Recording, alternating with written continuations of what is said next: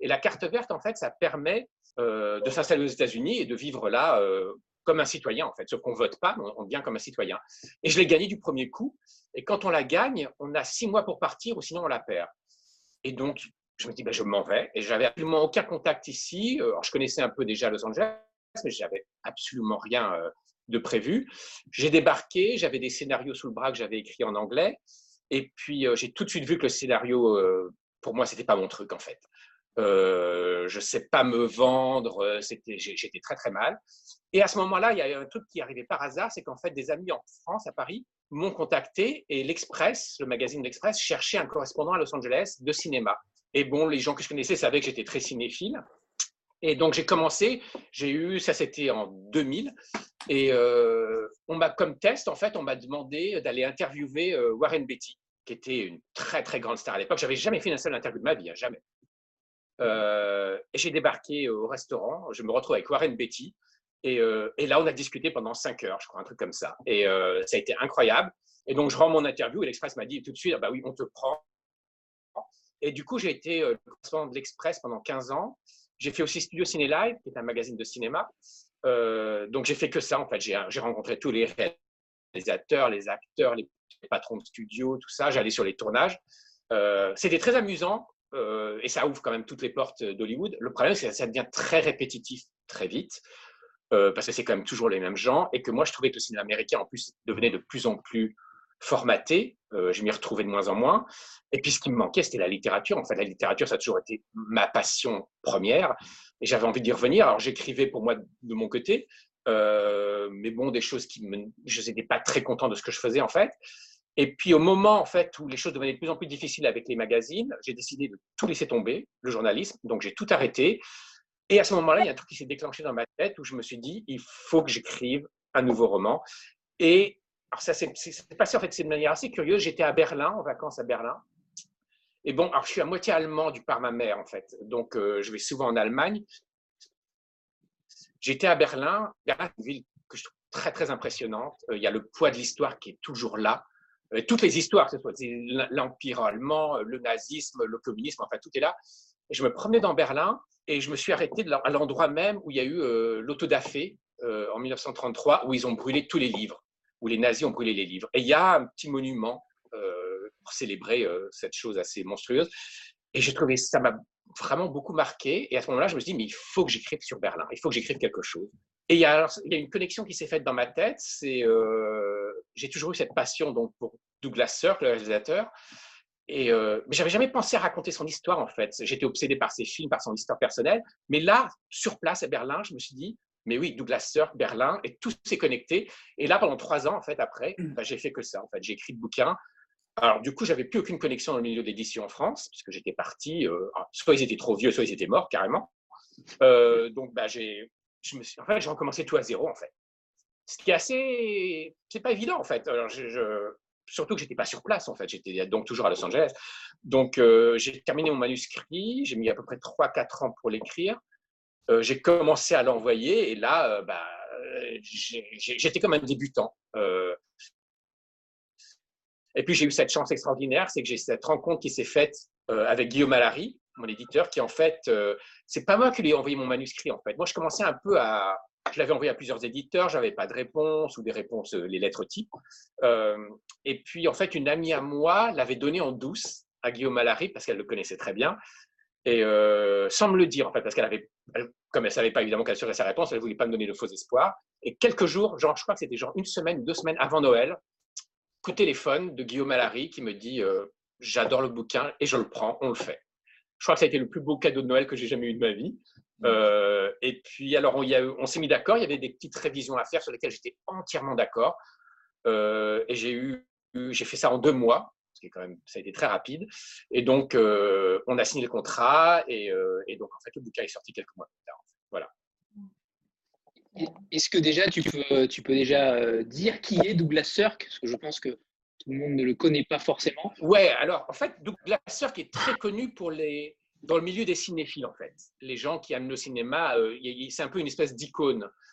en fait, Douglas Sirk, donc, c'est un réalisateur qui est euh, d'origine allemande, qui est né en Allemagne, il est allemand. Euh, il a fait énormément de théâtre euh, sous la République de Weimar, notamment. C'était un très grand intellectuel. alors, la République de Weimar, c'est en fait cette, espèce de période qui est devenue une espèce, pour beaucoup de gens, une espèce de mythe. En fait, c'est l'Atlantide entre la fin de la, seconde, la Première Guerre mondiale et donc l'écroulement de l'Empire allemand et avant l'arrivée du nazisme, où il y a eu cette espèce de petite sphère d'une dizaine d'années à peu près, même pas, de démocratie, de liberté absolue et surtout de, il y a une espèce d'extraordinaire euh, effervescence culturelle en fait. C'était au théâtre, c'était au cinéma, c'était en littérature, c'était en peinture, c'était vraiment extraordinaire ce qui s'est passé. Et Douglas Sirk était au cœur de ce monde-là. Il connaissait les écrivains, il connaissait, il faisait donc beaucoup de théâtre, il connaissait les philosophes, il connaissait les, les, les, enfin tout le monde. Et, euh, et ce qui s'est passé en fait, c'est qu'il est devenu très célèbre dans le milieu du théâtre très très vite. Euh, mais en fait, dès que le nazisme est arrivé, euh, donc la fin, on arrive à la fin des années 20, début des années 30, le théâtre a été nazifié très très très vite. Parce que le théâtre en Allemagne avait une place énorme, beaucoup plus en fait qu'en France par exemple. Parce que le théâtre à l'époque était, euh, ça se passait par État en Allemagne. Chaque État allemand avait son théâtre qui avait une influence gigantesque. Et les nazis l'ont compris tout de suite, donc ils ont nazifié le théâtre immédiatement. Le cinéma, par contre, était encore une ère considérée comme une ère de liberté. Et Douglas Sirk, qui était très ambitieux, s'est dit d'abord, euh, le cinéma, euh, je vais pouvoir être libre, euh, je vais donc essayer de faire du cinéma, et surtout, je ne suis pas assez connu pour pouvoir aller à l'étranger et faire carrière à l'étranger. Je vais me planter, personne ne me connaît, je vais galérer. donc, il s'est retourné dans le cinéma en pensant aussi, comme beaucoup d'artistes à l'époque, que le nazisme n'allait pas durer parce que c'était une telle aberration pour ces, gens de gauche euh, de la culture. Euh, donc, il s'est lancé là-dedans euh, et il est devenu en fait très très vite le réalisateur numéro un du cinéma allemand. Mais c'était le numéro un du cinéma allemand nazi. Donc là, il y a une ambiguïté assez fascinante qui s'est passée. Il a été donc, il a fait des films pendant quelques années et en 1938, il s'est échappé. Il est parti, il a erré dans toute l'Europe et il a atterri à Hollywood. Et là va commencer la seconde euh, carrière de Douglas Sirk, et c'est là où, en fait, où il va devenir l'espèce de, réalisateur mythique qu'aujourd'hui tous les cinéphiles connaissent, en fait. Et là, je parle que de sa carrière, parce qu'il y a eu évidemment toute l'histoire de sa vie privée en fait, qui s'est rajoutée à tout ça.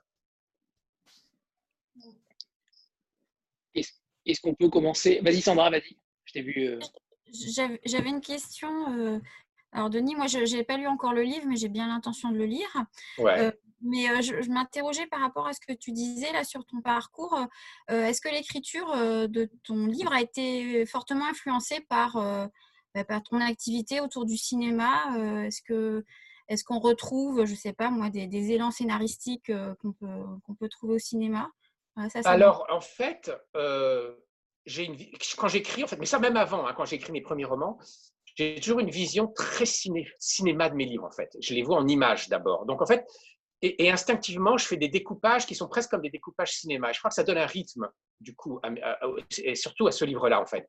Et surtout, ce qui s'est passé, et ça, c'était assez inconscient, en fait, de ma part, c'est que, en fait, toute mon expérience de journaliste de cinéma, et notamment toutes les interviews que j'ai faites, m'a énormément aidé. Parce qu'en fait, pour ce roman-là, en fait, j'ai pris un canevas spécifique, en fait. J'ai imaginé, je me suis imaginé, je me suis imaginé moi, euh, à 20 ans, dans les années 80, euh, étudiant de cinéma, allant rencontrant un Douglas Sirk vieillissant. Il vivait alors sur, les bords du lac euh, de, euh, en Italie, au bord d'un lac. Et je me suis imaginé allant le rencontrer. Et moi, jeune gamin, ayant cette espèce d'échange de, avec ce vieillard, en fait. Et quand j'ai écrit ces scènes-là, en fait, elles ont été complètement influencées par toutes les interviews que j'ai pu faire avec tous les réalisateurs que j'ai rencontrés et je sais en fait comment se passent ces rencontres-là. Je sais comment on dialogue avec un réalisateur, comment, sans vraiment le brusquer, on peut arriver à le faire parler, comment on, obtient des confidences, l'air de rien. J'étais assez doué en fait pour, faire ça quand je faisais des interviews. Et en fait, tout ça, ça a influencé énormément mon bouquin. Et c'est pour ça que quand le livre est sorti, il s'est passé un truc assez incroyable que moi, je ne m'y attendais vraiment pas du tout. C'est que toutes ces scènes-là, tout le monde a pensé qu'elles étaient vraies. Tout le monde a pensé que j'avais vraiment été en 1980, 81, j'avais vraiment rencontré Douglas Sirk en fait. Alors que ça c'est faux, je l'ai jamais rencontré. J'avais juste besoin de mettre en scène en fait tout le matériau que j'avais. J'avais tellement de choses à dire sur lui Et je voulais pas faire une biographie, parce que d'abord, je suis pas biographe, je voulais pas faire un livre d'histoire, je voulais faire un vrai roman, en fait. Et donc, j'ai mis en scène tout ce que j'avais sur lui en imaginant ces rencontres.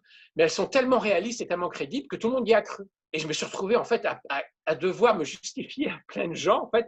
Je dis, mais non, et les journalistes qui m'ont... Mais j'ai même rencontré, alors ça, c'est assez incroyable, j'ai rencontré un journaliste très connu dans le milieu plus âgé, et lui, il avait vraiment rencontré Douglas Sirk, vraiment plusieurs fois dans les années 70, et on se rencontre, et il me parle, et il croyait que moi aussi je l'avais rencontré. Donc je me suis dit à ce moment-là, j'étais d'abord vachement embarrassé.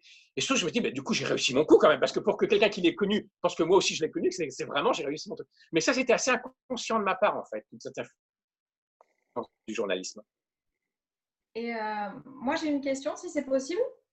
Ouais, ouais, bien sûr. Ça, euh, à quel pourcentage tu évalues Tu as dit 3-4 ans à peu près de durée pour faire ce roman.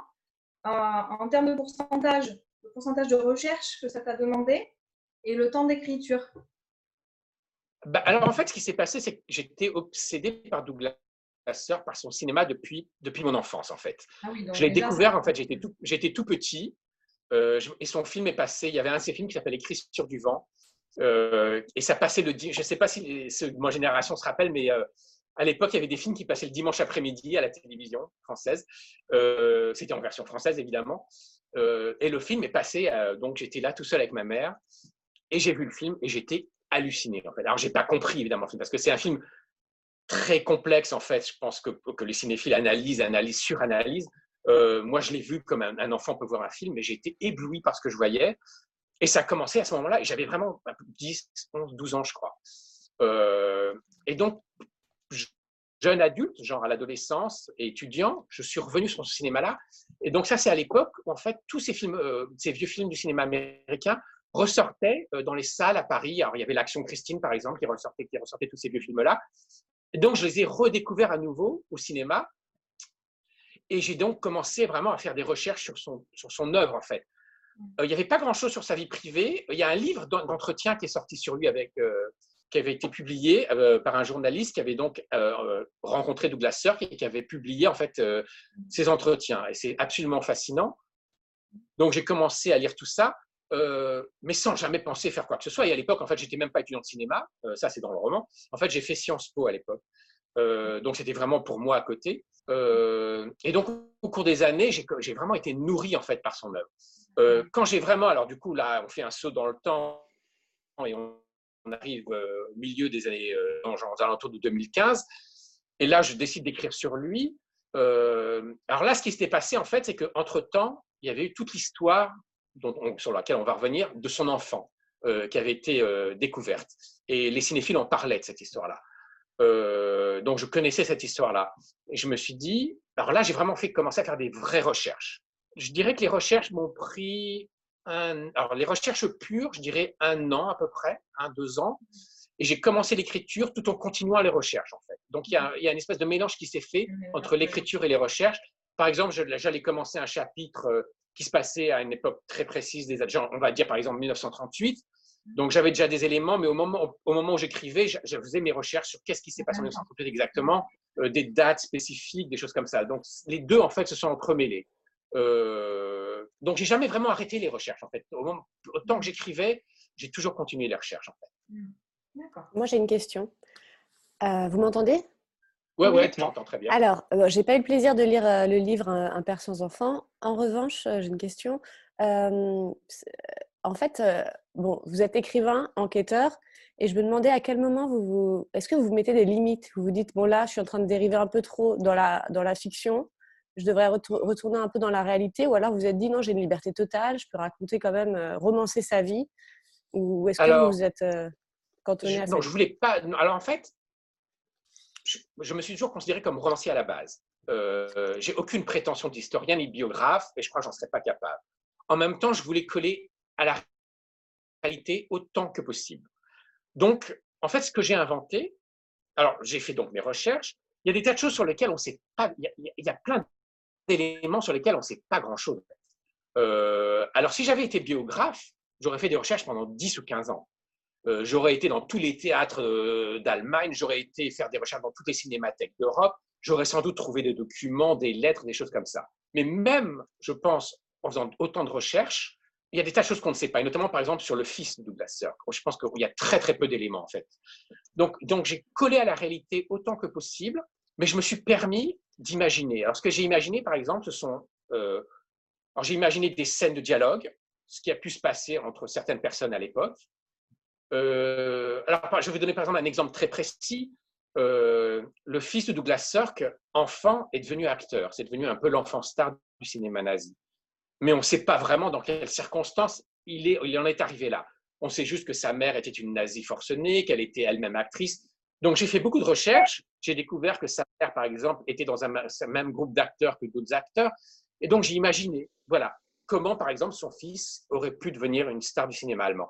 Donc des choses comme ça, j'ai imaginé. En même temps, par exemple, tous les noms que je cite ont tous existé. Tous les acteurs, tous les réalisateurs, tous les producteurs du cinéma allemand dont je parle ont existé.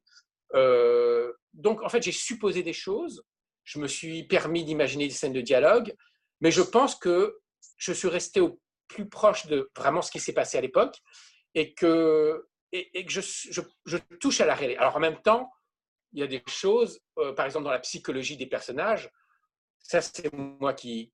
Alors, je ne peux pas dire que j'invente parce que je me suis aussi basé sur beaucoup de choses que lui-même a déclaré, mais il n'a jamais parlé de son enfant, par exemple. Ça, ça a toujours été très secret. Donc, euh, tout ce, tout ce que moi j'imagine qu'il pense et qu'il ressent sur son enfant, ça c'est moi qui, qui, le suppose. Donc on peut dire que là c'est, de la, c'est, inventé ou romancé.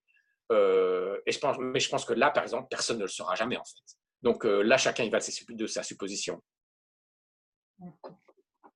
Moi, j'aurais une question.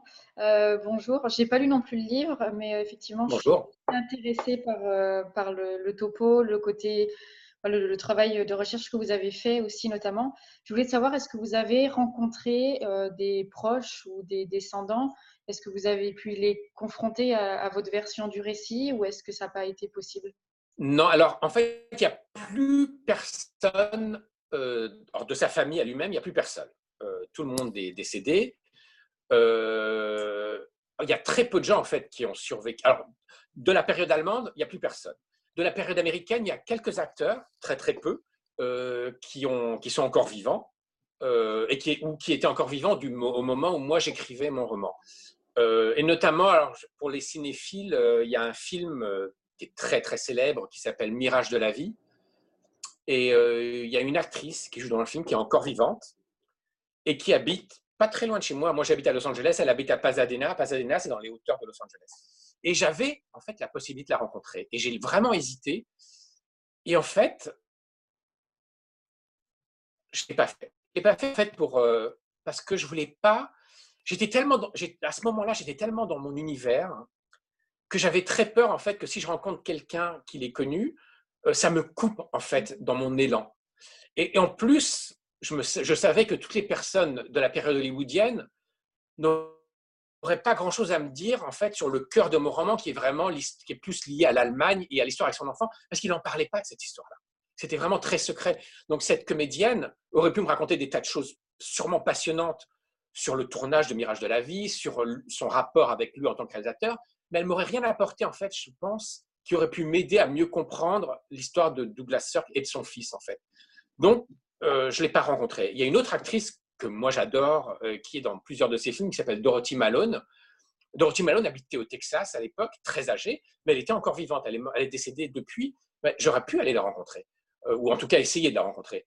Euh, mais c'est pareil, en fait. J'ai pas En fait, ce que je sais aussi, c'est par expérience, j'ai rencontré dans ma carrière de journaliste pas mal de stars très âgées et c'est toujours un peu délicat. C'est même un peu douloureux, en fait. Ce sont beaucoup, souvent, des gens qui vivent dans leur passé, euh, qui sont un peu déconnectés de la réalité, parfois qui sont très âgés, qui ont des problèmes de mémoire.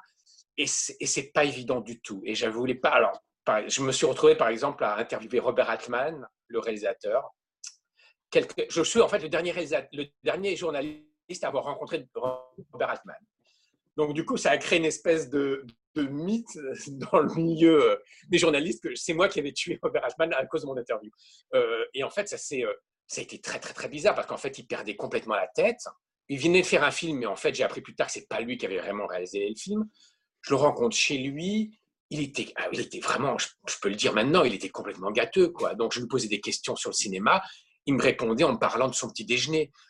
C'était vraiment, et ça a été très, très, très difficile. Euh, j'ai été, j'ai été rencontré à Las Vegas euh, Jerry Lewis, qui était, alors lui, c'est le Jerry Lewis, mais il vivait dans son, dans son monde, quoi. Il était déconnecté. C'était incroyable. J'avais l'impression d'être dans le film Sunset Boulevard à Gloria Swanson. C'était ça, quoi. et donc, ça m'est arrivé plusieurs fois des histoires comme ça.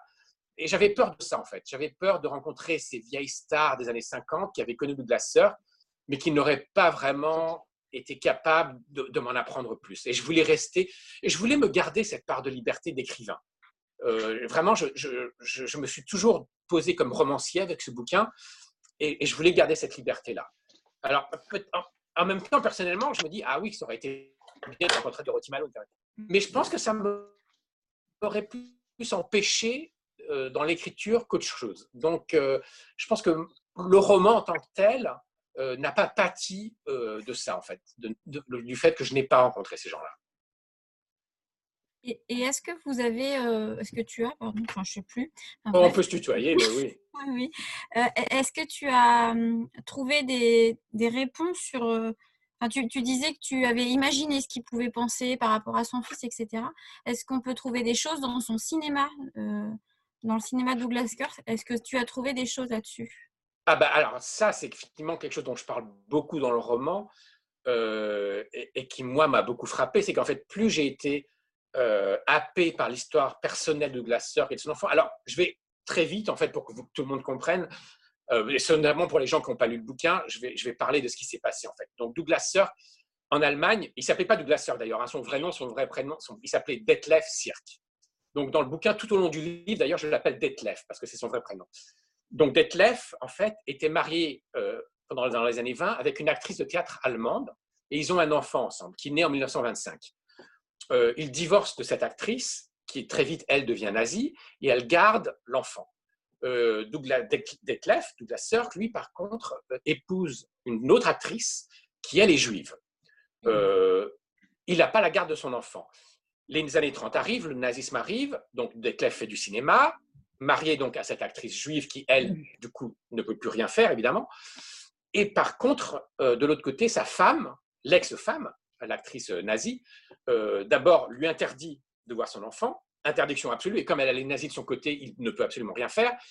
Et en plus, vers le milieu des années 30, elle découvre, elle, enfin, elle, découvre elle, réalise que son enfant, il est très beau, euh, il est blond, c'est le parfait petit arien, et elle, décide en fait d'en faire un petit enfant star.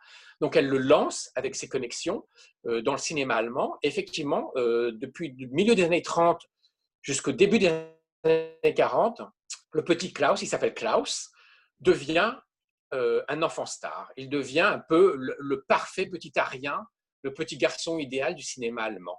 et Detlef Sirk voit son enfant grandir sur les écrans sans jamais pouvoir le rencontrer dans la vie.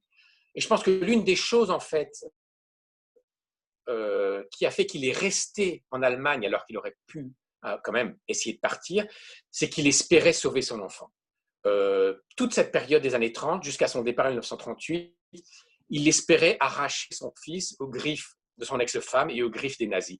Parce qu'évidemment, un, un, petit enfant blond à rien, qu'est-ce qu'on lui fait faire? On lui fait jouer le rôle du petit arien, au, point qu'on va lui faire jouer des rôles dans des films de propagande nazie. Euh, et donc finalement, quand Detlef Sierck quitte l'Allemagne, il s'enfuit de l'Allemagne parce que quand même il a une femme juive, il hein, ne faut pas l'oublier, euh, il, abandonne son enfant. Et cet abandon va être au cœur, je pense, du traumatisme euh, qu'il va vivre. Tout, le restant de sa vie. Donc, il, émigre aux États-Unis, il devient réalisateur à Hollywood. Euh, c'est pas évident d'ailleurs au début. la fin de la guerre arrive, euh, donc on est entre 1945 et 1950. Et Detlef Sirk, en fait, qui commence à devenir sérieusement euh, reconnu à Hollywood, décide en fait de rentrer en Allemagne parce qu'en fait, il est tellement obsédé par son enfant qu'il veut retrouver son enfant parce que personne ne sait ce qu'il est devenu l'enfant. Il a disparu. Il a été avalé par l'histoire. Donc Detlef retourne en Allemagne. On est en 1949 c'est l'Allemagne en ruine, c'est l'Allemagne des zéros. C'est alors je sais pas s'il y a un film de Rossellini qui est extraordinaire qui s'appelle Allemagne des zéros. C'est vraiment l'Allemagne des ruines. C'est Berlin, il ne reste plus rien. Et Detlef Sirk retrouve l'Allemagne qu'il a aimée détruite, réduite à vraiment à un champ de ruines et il cherche son enfant pendant un an et il ne le retrouve pas et personne ne sait ce qu'est devenu son enfant. Et donc, il est totalement, je pense que lui-même est détruit. Alors, il y a une rumeur qui court, en fait, c'est que l'enfant aurait été soldat sur le front russe. Et c'est tout. Donc, est-ce que l'enfant est mort sur le front russe? Est-ce qu'il a été fait prisonnier? Est-ce qu'il est dans un camp de prisonniers en Russie, comme il y avait des tas de soldats allemands qui sont demeurés pendant des années? Il ne le sait pas. Et finalement, il n'a pas d'autre choix que de rentrer de nouveau aux États-Unis. Euh, mais vraiment, il y va reculons parce qu'en fait, il n'aimait pas tellement Hollywood. Hein. Il s'y sentait pas bien. Il n'aimait pas trop l'industrie du cinéma hollywoodien. Euh, mais il n'avait pas d'autre choix parce qu'en fait, il, se rend compte aussi en même temps qu'il ne pouvait pas refaire carrière dans le cinéma allemand. Euh, qu'il avait plus à. Donc il retourne à Hollywood. Et en fait, ce qui s'est passé, et ça, c'est quelque chose dont personne n'a jamais parlé parce que tous les gens qui ont analysé le cinéma de Douglas Sirk, il y en a beaucoup, hein, de la littérature de Douglas Sirk, il y en a énormément. Mais personne n'a jamais pensé à, se pencher sur l'histoire de l'enfant. Et donc, en fait, euh, en connaissant l'histoire de cet enfant, moi, j'ai réalisé. Denis, Denis, en fait, Denis, oui. Denis, oui, pardon de te couper, mais en fait, ça va, couper parce que c'est des sessions de 40 minutes. Donc, il faut se reconnecter. Ouais. Klaus. en fait, ce qui s'est passé, en fait, c'est qu'il a été tellement. Moi, je pense que le traumatisme qu'il a vécu en perdant son enfant. Alors, je pense qu'il y a eu une culpabilité énorme parce qu'il a abandonné son enfant, littéralement, et il ne l'a jamais retrouvé. Et qu'en fait, comme par hasard, dans le milieu des années 50, quand il revient à Hollywood, et là, il commence à faire ses films qui vont faire de lui l'un des plus grands réalisateurs, non seulement du cinéma américain, mais du cinéma mondial, et des films qui sont absolument extraordinaires et qui sont aujourd'hui reconnus comme parmi les plus grands films de l'histoire du cinéma. Et tous ces films, en fait, ont été informés, influencés, hantés par son enfant. Et quand on regarde tous ces films-là, on se rend compte qu'il y a toujours des enfants dans l'histoire. Ce sont des films, alors soit directement, soit indirectement, mais ce sont des films qui parlent de l'enfance, où il y a des enfants, qui parlent de rapports entre des, parents et des enfants. Et c'est des films qui sont dans la douleur, toujours. Mais c'est des films qui sont dans, l'émotion et dans la, je dirais, dans une espèce de, déchirure, en fait. Alors, même quand les enfants sont que dans une espèce de d'intrigue secondaire, ou qui sont que vraiment à côté, en fait, de l'intrigue principale, mais malgré tout, ils sont toujours là. Donc, en fait, Douglas Sirk a été non seulement hanté par son fils, mais son fils va hanter ses films, mais il va aussi lui donner, je trouve, je pense que son enfant, la perte de son enfant, euh, lui apporte quelque chose d'un point de vue artistique qui lui permet d'atteindre une grandeur qu'il n'avait pas avant. Euh, et je pense que c'est ça, en fait, le mélodrame. Alors, Douglas Sirk est connu pour avoir fait, on dit de lui qu'il a fait les plus grands mélodrames hollywoodiens notamment des mélodrames qu'on dit flamboyants. Et effectivement, euh, je pense que cette flamboyance et ces élans extraordinairement mélodramatiques sont dus euh, à l'enfant. Euh, et moi, ce qui me touche en fait dans le mélodrame hollywoodien, alors pas seulement celui de la sœur, mais dans le mélodrame en général, c'est qu'en fait, par l'utilisation des clichés du mélodrame, parce que le mélodrame c'est un genre quand même qui est très balisé, on peut atteindre, quand on a des grands réalisateurs, des grands acteurs, à une vérité humaine très profonde. En fait, le mélodrame permet de dire des choses un peu comme la tragédie grecque hein, ou la tragédie classique en France. Et d'ailleurs, Douglas Sirk était très très intellectuel et il connaissait tout ça. Euh, il adorait notamment la tragédie grecque. Et tous ces mélodrames sont beaucoup influencés par la tragédie grecque. Donc, je pense que le mélodrame est un moyen de toucher à des émotions très très très profondes. Et les films de Douglas Sirk y parviennent, mais ils y parviennent par le biais de son enfant. Euh, alors, il va jamais vraiment euh, parler de son enfant, à part dans un seul film, qui est un de ses films les plus poignants, qui s'appelle Le temps d'aimer, le temps de mourir. Et là, littéralement, c'est vraiment son enfant qui est au cœur du film.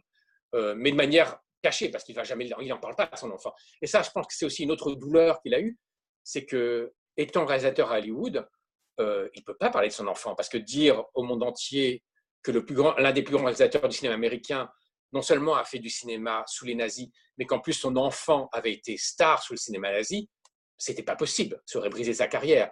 Donc il garde cette douleur secrète, cette déchirure est toujours secrète. Il n'en parle que très très très tard dans sa vie, euh, quand il rencontre ce journaliste donc qui va publier ce livre d'entretien. À lui, il va en parler de son enfant, mais très brièvement en fait. Et quand le livre d'entretien va sortir, il demande au journaliste d'éliminer ces passages-là. Il ne veut pas que ces passages soit publié de son vivant. Euh, donc le journaliste l'accepte Et donc, quand le livre sort, tout ce qui parle de l'enfant ne se trouve pas dans le livre. Donc, dans la première édition du livre, on ne sait pas ce qui se passe. Et c'est en fait uniquement quand Douglas Sirk décède, en 87, il y a une seconde édition du livre d'entretien qui sort, et là, le journaliste a replacé l'histoire de l'enfant. Mais en fait, ça fait même pas un paragraphe, en fait. Hein. Donc Douglas Sirk a toujours gardé ça très, très, très secret. Et je pense que le poids euh, de la déchirure, du souvenir, de la culpabilité, euh, ça a dû être un truc monstrueux pour cet homme-là. Je pense que ça a été une douleur qu'il ne l'a jamais quittée.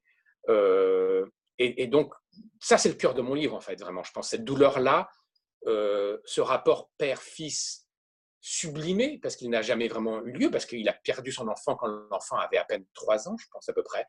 je pense que moi, c'est quelque chose qui m'a bouleversé, en fait. Euh, et donc, c'est ça, qui fait le cœur de mon bouquin. Enfin, je pense, en tout cas, tel que je l'écris. Alors après, chacun peut y trouver ce qu'il veut, hein, j'imagine. Mais pour moi, c'est vraiment ça qui est au cœur du bouquin. Et du coup, jamais. Euh, pardon, je coupe la parole. Jamais euh, vous vous êtes dit que si lui, il avait passé sa vie à essayer de cacher un secret, c'était pas grave de l'étaler, d'en faire un roman et de, à ce point. Enfin voilà, vous n'êtes pas dit, vous avez peut-être trahi quelque chose. Oui, non, c'est une vraie question parce qu'il y a des tas de gens euh, célèbres qui ont des secrets qui n'ont pas forcément besoin d'être divulgués. Euh, alors, comme il en avait pas, comme quand même l'histoire de l'enfance a commencé à circuler un petit peu dans les milieux du cinéma, euh, c'était plus un secret vraiment tout, à fait. Euh, et puis surtout, en fait, alors là, c'est très personnel. moi, j'ai eu, j'ai eu une relation très très difficile et compliquée avec mon propre père. Et donc, en fait, quand j'ai découvert cette histoire-là,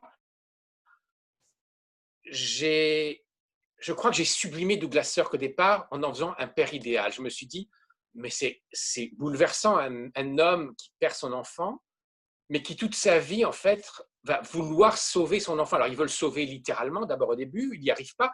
Ensuite, il veut le sauver à travers son œuvre. Euh, et je me suis dit, mais un père comme ça, c'est le père idéal, en fait. Euh, après, évidemment, quand j'ai fait mes recherches, j'ai découvert que c'était beaucoup plus ambigu, que Douglas Sirk était un personnage beaucoup plus ambigu. Donc, il est un peu tombé de son socle, mais ça l'a rendu du coup plus intéressant en même temps. Euh, mais il est un peu tombé, il a, la, statue s'est un peu fendillée, je dirais. Mais en même temps, ce qui s'est passé aussi, c'est que j'ai commencé à faire des recherches sur l'enfant. Et cet enfant m'a, mais littéralement, j'ai été anéanti en fait par le personnage de l'enfant. C'est un enfant qu'en fait qui a été manipulé par des adultes, euh, par un régime, par une idéologie, qui a été détruit par un régime, qui a été sacrifié. Euh, et là, je me suis retrouvé, mais littéralement, il y avait des moments où j'étais en larmes, en fait, quand je faisais ces recherches-là. Et le, ce personnage de l'enfant, je m'y suis identifié, bizarrement. Euh, et plus j'avançais dans mes recherches et dans l'écriture, plus je me disais, mais c'est lui qu'en fait, qu'il faut que je sauve, c'est l'enfant. Et, et en fait, cet enfant est devenu euh, un peu un espèce de petit frère que je ne. Alors j'ai un vrai frère dans la vie, mais, mais cet enfant-là est devenu mon petit frère euh, imaginaire qu'il fallait que je sauve de l'oubli parce qu'il a été complètement oublié. Si on regarde toutes les histoires qui ont été écrites sur le cinéma allemand, on n'en parle jamais. Hein. Il a été totalement oublié. Euh, et de tous les gens qui ont, collaboré avec lui, parce qu'il a fait des films très importants hein, dans les années 30.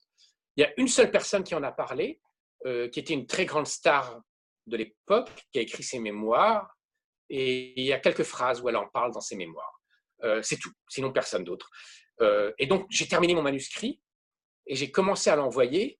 Et en fait là, en fait, ce qui m'a littéralement, je, vraiment, ce qui m'a paniqué, je me suis dit, mais si le livre n'est pas publié, en fait, j'aurais failli à la parole que j'ai donnée à cet enfant. Euh, et quand Guillaume Allary m'a dit, on publie votre livre, le premier soulagement que j'ai ressenti, mais vraiment, hein, je, ne rigole pas, c'est vraiment c'est ce que j'ai ressenti, c'est qu'en fait, j'avais vraiment sauvé cet enfant. Alors, je sais que c'est le temps d'un livre. Un livre, ce n'est pas une vie nécessairement très longue. Euh, c'est le temps d'une lecture. Mais le temps, ce petit temps-là, euh, cet espace de temps, euh, cet enfant, je l'aurais sauvé de l'oubli et je l'aurais aussi sauvé de d'une honte, en fait, je pense, parce que je pense que le destin de cet enfant est lié à la honte allemande, liée au nazisme.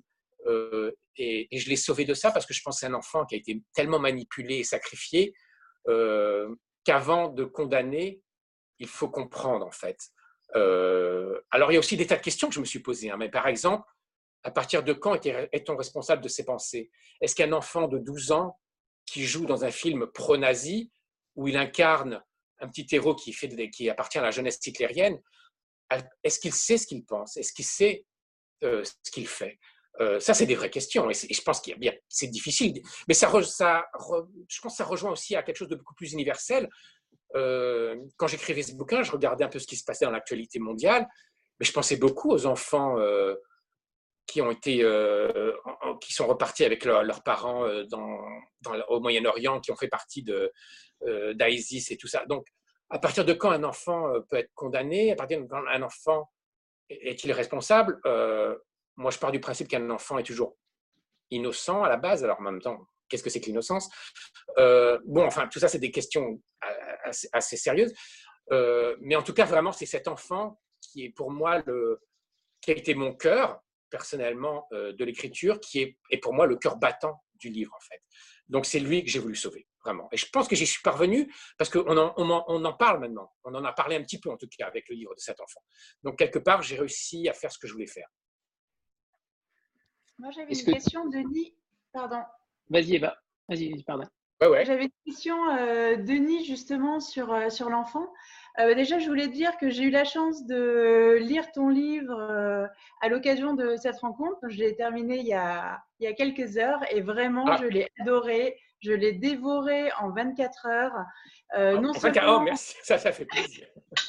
non, mais vraiment, enfin, oh, euh, je connaissais euh, Douglas Sirk de, de nom, je ne savais même pas qu'il était d'origine allemande.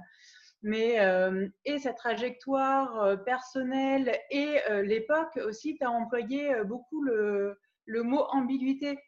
Et effectivement, toute cette, toute cette époque, je trouve que tu montres très bien. elle est pleine d'ambiguïté. des gens qui ont, enfin, qu'on connaît pas trop. On a l'impression que euh, c'est des salauds. Enfin, par exemple, l'acteur qui joue euh, le juif Zeus, euh, enfin, voilà, qui est un peu le film antisémite le plus connu.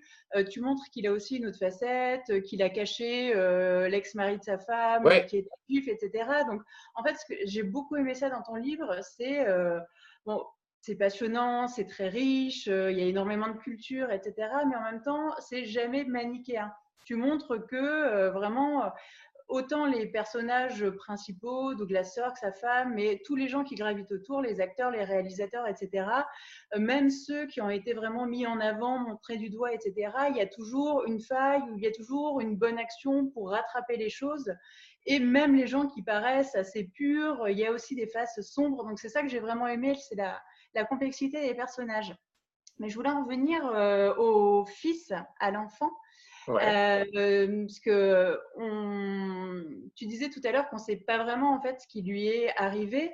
Quand même, dans les dernières pages, enfin, tu entres, tu vas un petit peu plus loin en fait dans les explications et tu donnes une hypothèse. Et je voulais savoir si c'était quelque chose que tu avais trouvé dans tes recherches, c'est ton sentiment personnel. Enfin, je voulais savoir en fait où comment tu en étais arrivé là, en fait, mais sans forcément spoiler euh, les gens qui n'ont pas encore lu. Oui, oui, ouais, je vais essayer de pas dire. Oui. non, faut, faut dire. Hein. Merci d'abord pour, pour, tout ce que tu viens de dire. Euh, et puis l'ambiguïté, on pourra en reparler après, mais effectivement, c'était très important pour moi de parler de ça. Hmm. Alors, pour ce qui est de la toute fin, des révélations, en fait, ça c'est vrai. Je n'ai rien inventé, je l'ai trouvé. Euh, donc, tout ce que je dis, c'est vraiment arrivé. Et c'est assez terrible. Euh, je trouve que c'est. Moi, ça m'a bouleversé quand j'ai découvert ça.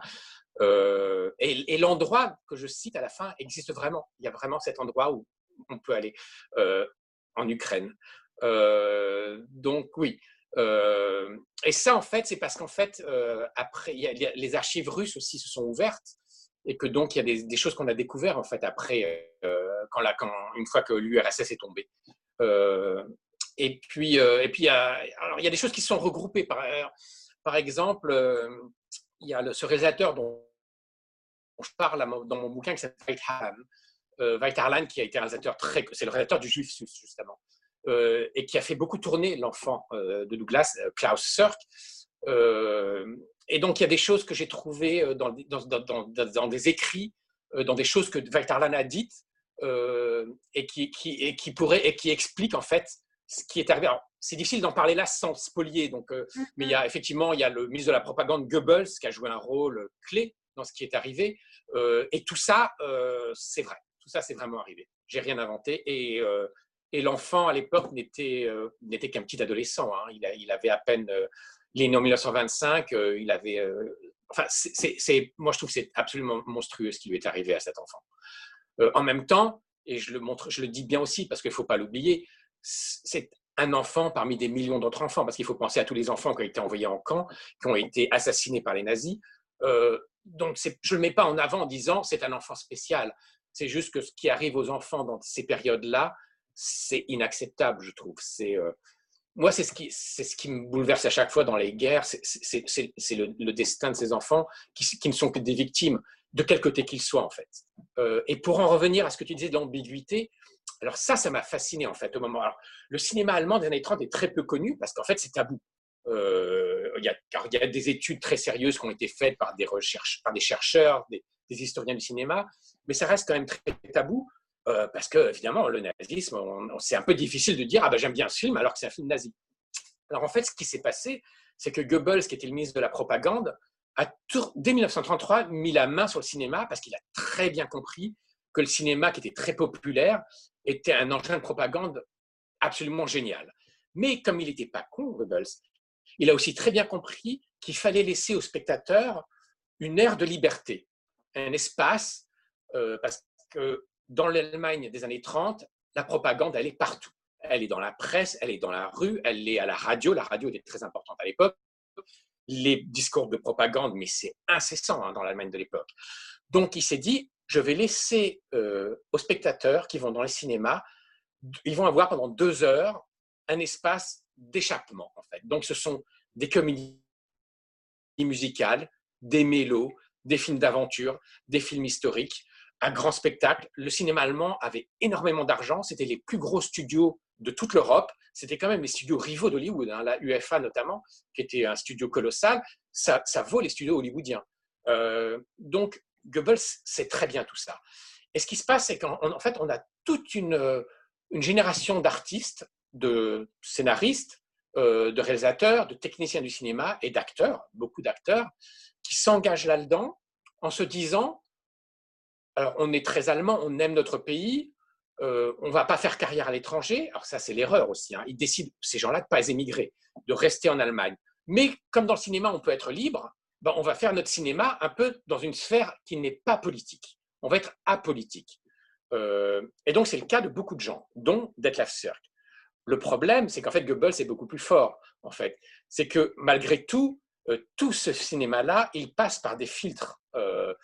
Euh, aucun film ne sort comme ça. Je veux dire, il, y a des tas de filtres qui sont établis par le ministère, et donc tous les films qui sortent doivent avoir le sceau du ministère de la propagande, et donc en fait, et notamment au niveau des scénarios. Donc en fait, tous ces films-là, même quand c'est de la pure,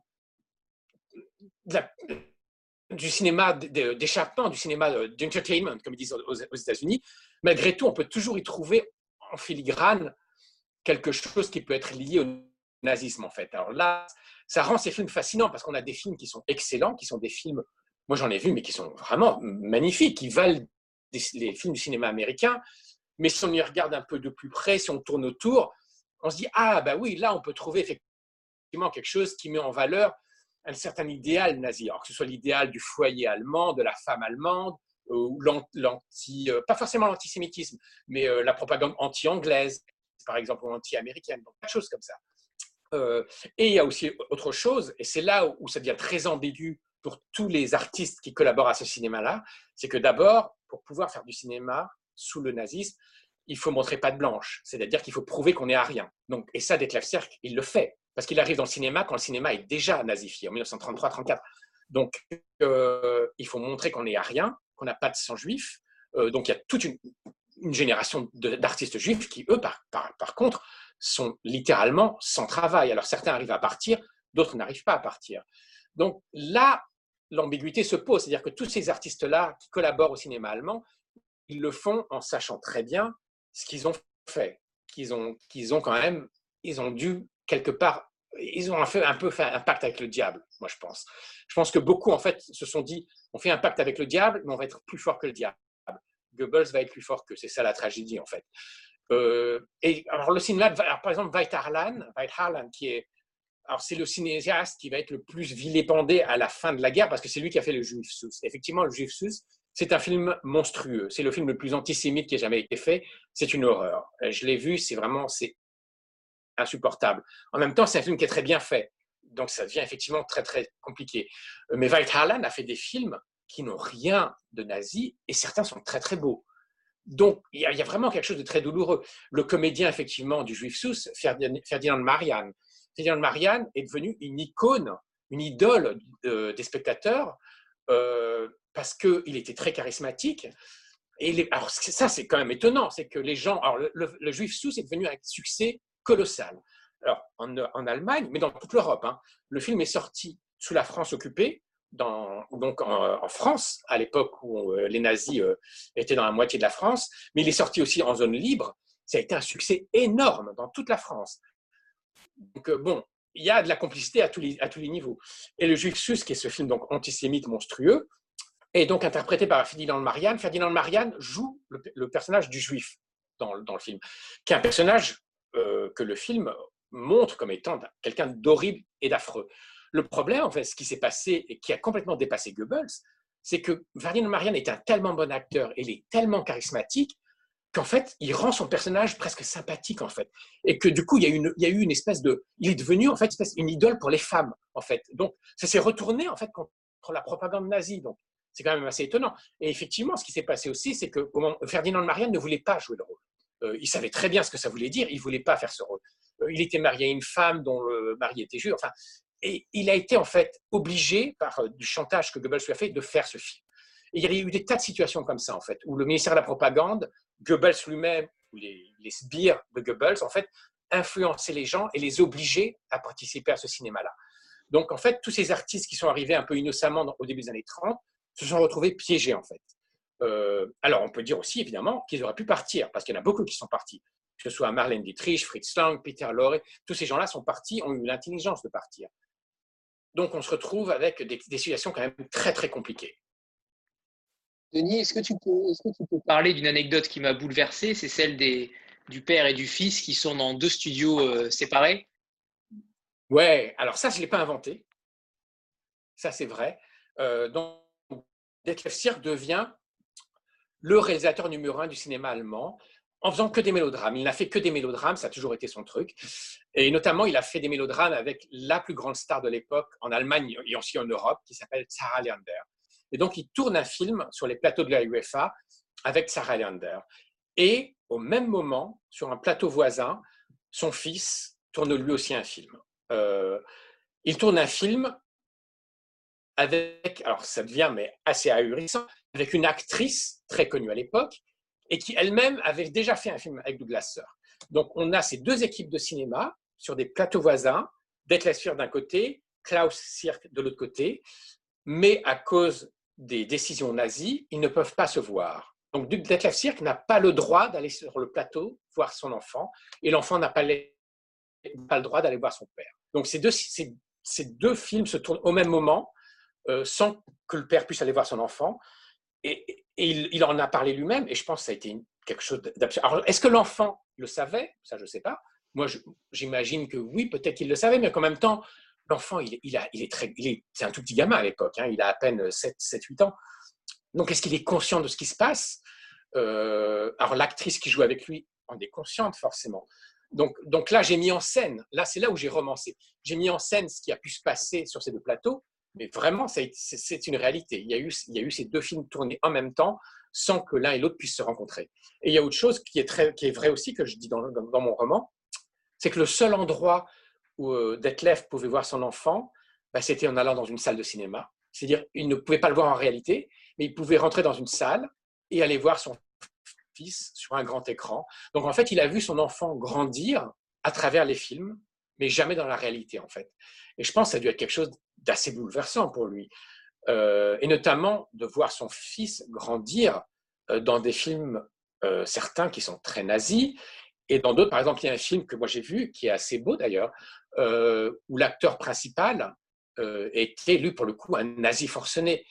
Donc, j'imagine Detlef Sierk imaginant, mais mon fils joue avec cet homme-là, est-ce que cet homme-là essaie d'endoctriner mon fils? Je pense que alors, Detlef Sierk était à la base quelqu'un de gauche. Hein, il a toujours été politiquement très à gauche. Donc, euh, même si euh, par ambition, je dirais, il a composé avec le régime, il a toujours été de gauche. Donc, j'imagine, mais toutes les milliers, les milliers de questions qu'il a dû se poser en fait quand il a fait, quand il a fait, quand il est resté en Allemagne.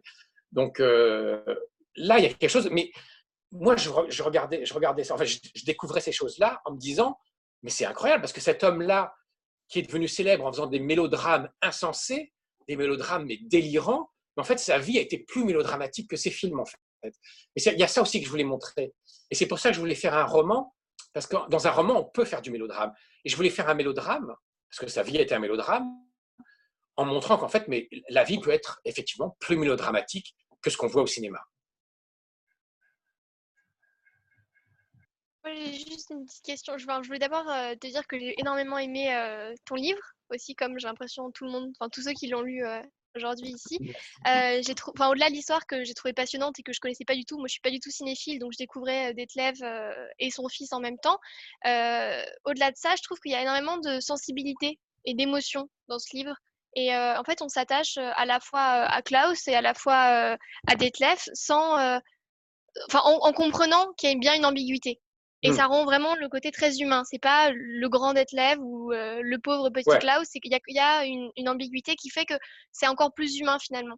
Et je suis assez surprise en apprenant, euh, en venant aujourd'hui, que euh, tu n'as pas vraiment rencontré euh, Detlef. Et je sais pas si je suis déçue, mais en tout cas, je trouve que je suis très surprise parce que ça se voyait pas. Enfin, c'est vraiment impressionnant. On le voit pas du tout dans le livre.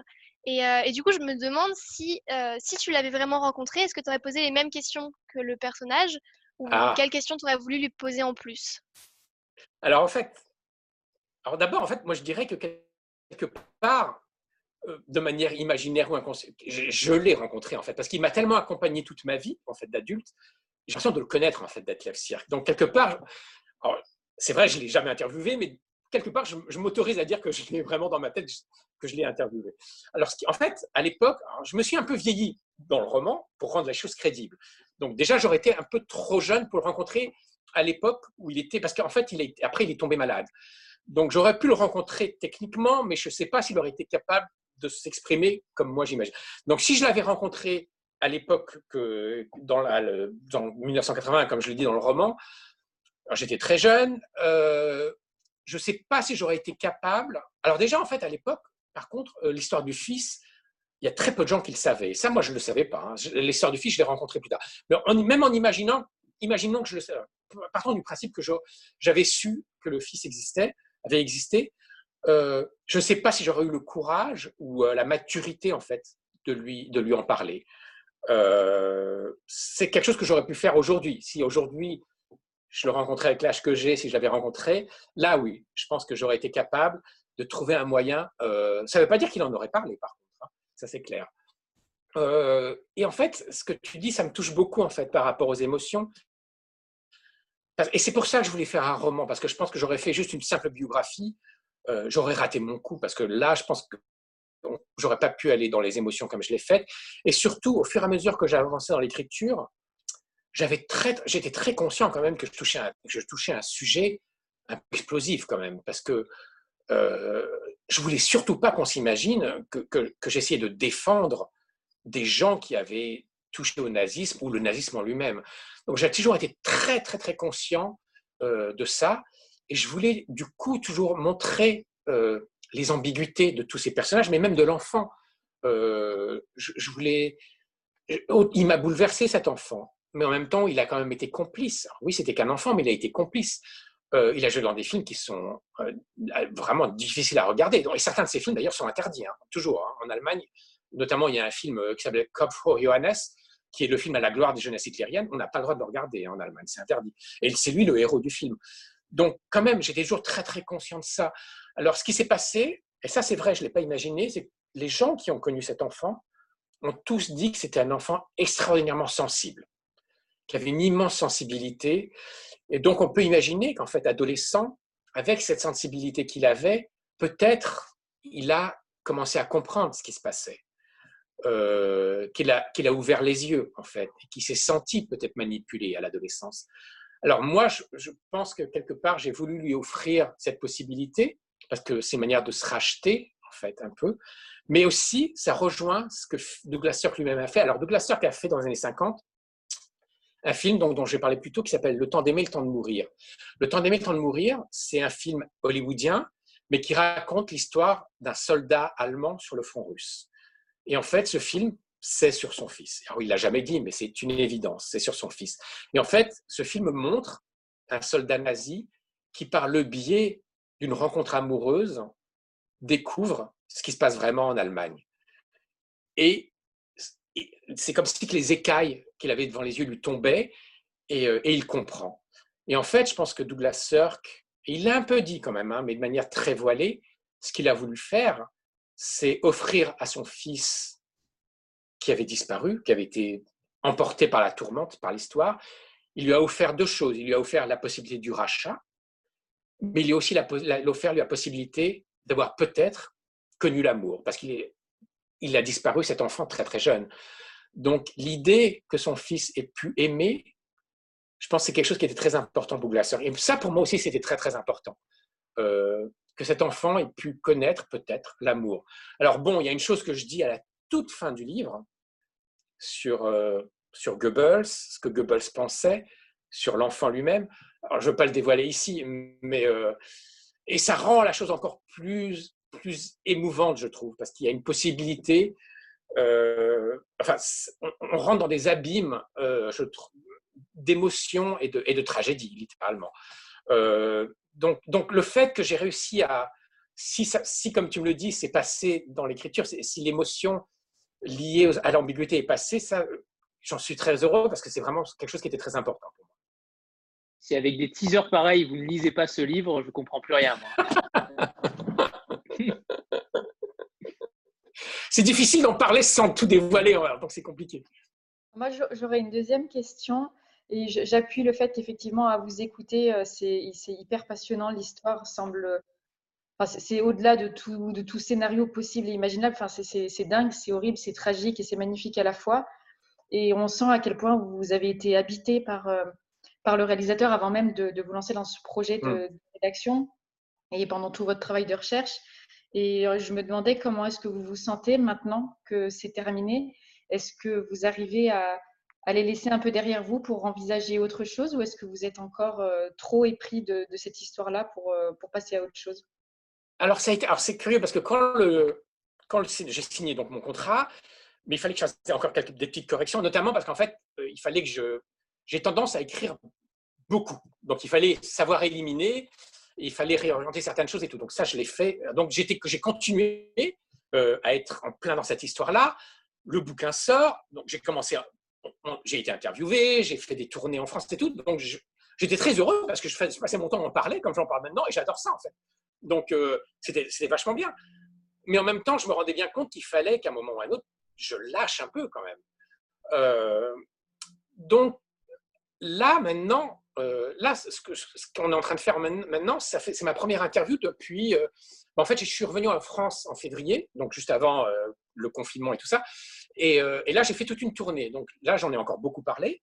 Et notamment, j'ai fait des tournées dans des cinémathèques. Donc ça, c'était vachement bien parce qu'en fait, je, parlais du bouquin, je parlais de lui. Et puis après, on présentait un film aux gens et je revenais et on en parlait en fait. J'ai vraiment adoré ça. Euh, et, puis bon, après, je suis rentré. Et là, en fait, ce qui s'est passé, c'est qu'en février, j'ai signé un contrat avec, avec, Guillaume Allary pour un prochain roman. Euh, et donc, c'est une autre histoire. Donc, c'est plus Detlef Sierk, c'est plus Klaus, et donc là, il faut que j'en fasse un peu mon deuil quand même. Euh, mais, on reste dans le même univers. Alors, il y a ça déjà. Alors déjà, de toute façon, Klaus, pour moi, il est, il est là. C'est comme si Klaus, c'est... Euh, ça paraît un peu, un, peu, un peu dingue ce que je raconte, mais les, les, gens qui ont perdu, les enfants qui ont perdu un jumeau à la naissance, bah pour moi, Klaus, c'est un peu ça. Klaus, c'est mon jumeau. C'est, euh, Et c'est marrant parce que j'ai une amie que j'ai rencontrée en février euh, non avant, en septembre, quand j'étais rentré pour la promotion de bouquin, euh, qui a lu mon bouquin.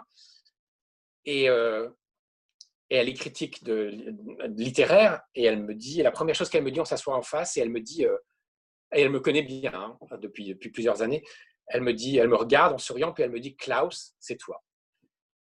Et, et ça m'a vraiment bouleversé parce que oui, quelque part, c'est vrai. Donc en fait, Klaus, c'est mon petit Gémeaux. Donc oui, il, même si j'écris plus jamais sur lui, il est toujours là. Alors maintenant, effectivement, euh, le contrat que j'ai signé avec Guillaume, c'est pour un, autre roman. Alors je lui ai proposé, en fait, on parlait d'idées possibles pour un roman. Et je lui parle de cette histoire, d'une histoire. Alors c'est encore le cinéma allemand des années 30, c'est encore toutes les ambiguïtés du nazisme, des, des artistes du cinéma nazi. Alors c'est pas seulement le cinéma, cette fois-ci c'est aussi le théâtre, beaucoup. Donc ça va être beaucoup le milieu du théâtre, qui est un peu différent que le milieu du cinéma, mais c'est fascinant aussi. Et c'est, alors je ne veux, je veux pas trop dévoiler maintenant, mais c'est pareil, c'est une espèce d'engrenage qui se met en place et dont on ne peut pas se sortir. Et il y a aussi un enfant dans l'histoire. Alors, ce n'est pas un enfant acteur, ce n'est pas un enfant euh, nazi, euh, mais c'est aussi un enfant victime. Donc, euh, je reste quand même dans cet univers-là parce que ça, me fascine, ça me renvoie aussi à des choses très personnelles, dont je parle un peu dans le bouquin d'ailleurs. je suis allemand, enfin, je suis à moitié allemand. Mon grand-père est, est, allemand, mon grand-père du côté maternel. Il est né en 1900. Il a été journaliste à l'époque de Weimar il a été euh, renvoyé euh, par les nazis parce qu'il était anti-nazi. Il s'est retrouvé sans travail dans les années 30. Le seul moyen qu'il avait de survivre dans les années 30, c'était en, étant musicien, euh, parce qu'il était un grand musicien classique, donc il faisait de la musique, il jouait dans les squares, il jouait de la clarinette, il jouait de la clarinette dans les squares, comme ça se faisait beaucoup en Allemagne le week-end. Euh, et puis, il a été interrogé par la Gestapo. Euh, il a dû prouver, signer des papiers comme quoi il était arien, qu'il n'avait pas de descendants juifs. Euh, donc, ce passé, j'y suis lié quand même très, très fortement. et ce qui s'est passé après la guerre, en fait, c'est que la famille de ma mère, lui donc, ils se sont retrouvés en fait dans la zone américaine. et donc, les Américains, à l'époque, ont donc décidé de reconstruire l'économie allemande. Ils étaient dans une petite ville euh, et dans cette petite ville-là, euh, il, y avait eu un, il un journal euh, local. Effectivement, évidemment, pendant les années 30, ce, journal local avait été dirigé par un nazi. et donc les Américains ont cherché quelqu'un qui avait une expérience dans le milieu de la presse, mais qui aurait été anti-nazi. Et ils ont trouvé mon grand-père. Et mon grand-père, donc, a été désigné par les Américains pour diriger le journal, pour le faire revivre après la guerre. Et, donc, il est devenu le, rédacteur en chef et le patron de ce journal local. Euh, et ça, je, le dis, tout ce que je dis sur mon grand-père, j'en parle un tout petit peu, hein, c'est pas du tout au cœur du roman, mais je l'évoque parce que j'ai fait un parallèle en fait avec Douglas Sirk. Euh, et, donc, euh, je suis très très lié à cette Allemagne-là. Ma mère a beaucoup vécu la, la, culpabilité allemande. en tant qu'allemande, ma mère est née en 1940. Euh, adolescente et jeune et, adulte, euh, la culpabilité allemande, elle l'a énormément portée. Elle est partie en, France quand elle avait 18 ans et on lui a fait beaucoup ressentir ça, qu'elle était allemande. Et quelque part, moi j'étais, je ne sais pas si ça se transmet dans l'ADN ou quoi que ce soit, mais je l'ai beaucoup ressenti moi aussi, cette culpabilité allemande. Euh, et même encore aujourd'hui. Hein. Me, comme je viens de le faire maintenant d'ailleurs, je me sens toujours un peu obligé de justifier, de dire mon grand-père n'était pas nazi. donc c'est compliqué. Et en même alors là, on est dans mon histoire personnelle, ce qui rend la chose encore plus ironique, je dirais, c'est que si on va du côté euh, de l'histoire de ma famille paternelle, euh, là, euh, j'ai un grand-père qui a collaboré. Donc finalement, je me défends, je défends mon grand-père allemand parce qu'on lit toujours l'Allemagne au nazisme, alors qu'en fait, c'est le, grand-père allemand qui a collaboré, le grand-père français du côté de mon père qui a, collaboré. Donc ça devient vraiment très très bizarre. donc j'ai du mal à me détacher de, l'histoire de l'Allemagne. Et je pense que j'ai encore des choses à dire dessus. Et je l'avais dit à Guillaume, à Anthony euh, dans, l'interview que, j'ai faite pour lui. En fait, j'ai très envie de faire, euh, je ne sais pas si ça va se faire, mais en tout cas, dans, ma tête, j'ai envie de faire une trilogie. Donc, il y aurait Klaus, il y a l'histoire que je suis en train de faire maintenant, et il y aurait encore un troisième, euh, peut-être, un troisième roman sur l'Allemagne. Et puis après, je pense qu'il faut quand même que je tourne la page, hein, parce qu'au bout d'un moment. Alors, déjà, même pour celui-là que je suis en train sur lequel je suis en train de bosser maintenant, j'ai pas du tout envie de me répéter. Je veux pas être, euh, ça va pas être moi, Denis Rossano, qui refait une interview d'un vieillard. Donc, j'essaie de trouver des angles différents, tout ça. Euh, ce qui est un peu un, challenge d'ailleurs. Non, mais quand tu as lu le livre, c'est encore plus passionnant, je trouve. Ah, J'imagine que ça prend encore plus de sens, effectivement. mais même moi, ça me donne envie de le relire. Ça y est, c'est bon. Ah, bah, voilà. exactement ce que j'allais dire, ouais. Ça me donne envie de le relire. Désolée, je parle beaucoup trop, en fait. Je, je, parle, je parle et puis je prends tout le temps, en fait. Mais c'est passionnant, de dire. C'est passionnant. Dans pas longtemps, on te le dira. Est-ce qu'on aura un livre sur ton grand-père un jour? Alors ça, j'y ai pensé, en fait. Euh, je ne sais pas si j'y arriverai. Ça me, je pense que ça serait difficile quand même pour moi. Euh, euh, mais j'y pense en fait. En même temps, il y a beaucoup de choses sur lui que je ne connais pas. Euh, donc, et là, pour le coup, je pourrais aller en Allemagne effectivement faire des recherches. ça me prendrait beaucoup plus de temps aussi. ouais, mais c'est quelque chose auquel j'ai pensé. C'est possible en fait un jour que, que je m'y mette. Ouais. Hmm. En tout cas, en tout cas c'est un personnage. Je l'ai connu, mon grand-père. Mon grand-père est mort, j'étais, j'étais, j'étais jeune, je crois que j'avais 16 ans, comme ça. Enfin, je l'ai connu, donc euh, il m'impressionnait beaucoup, mais sans, sans, me faire peur, en fait. Et, c'est là où ça de rejoint.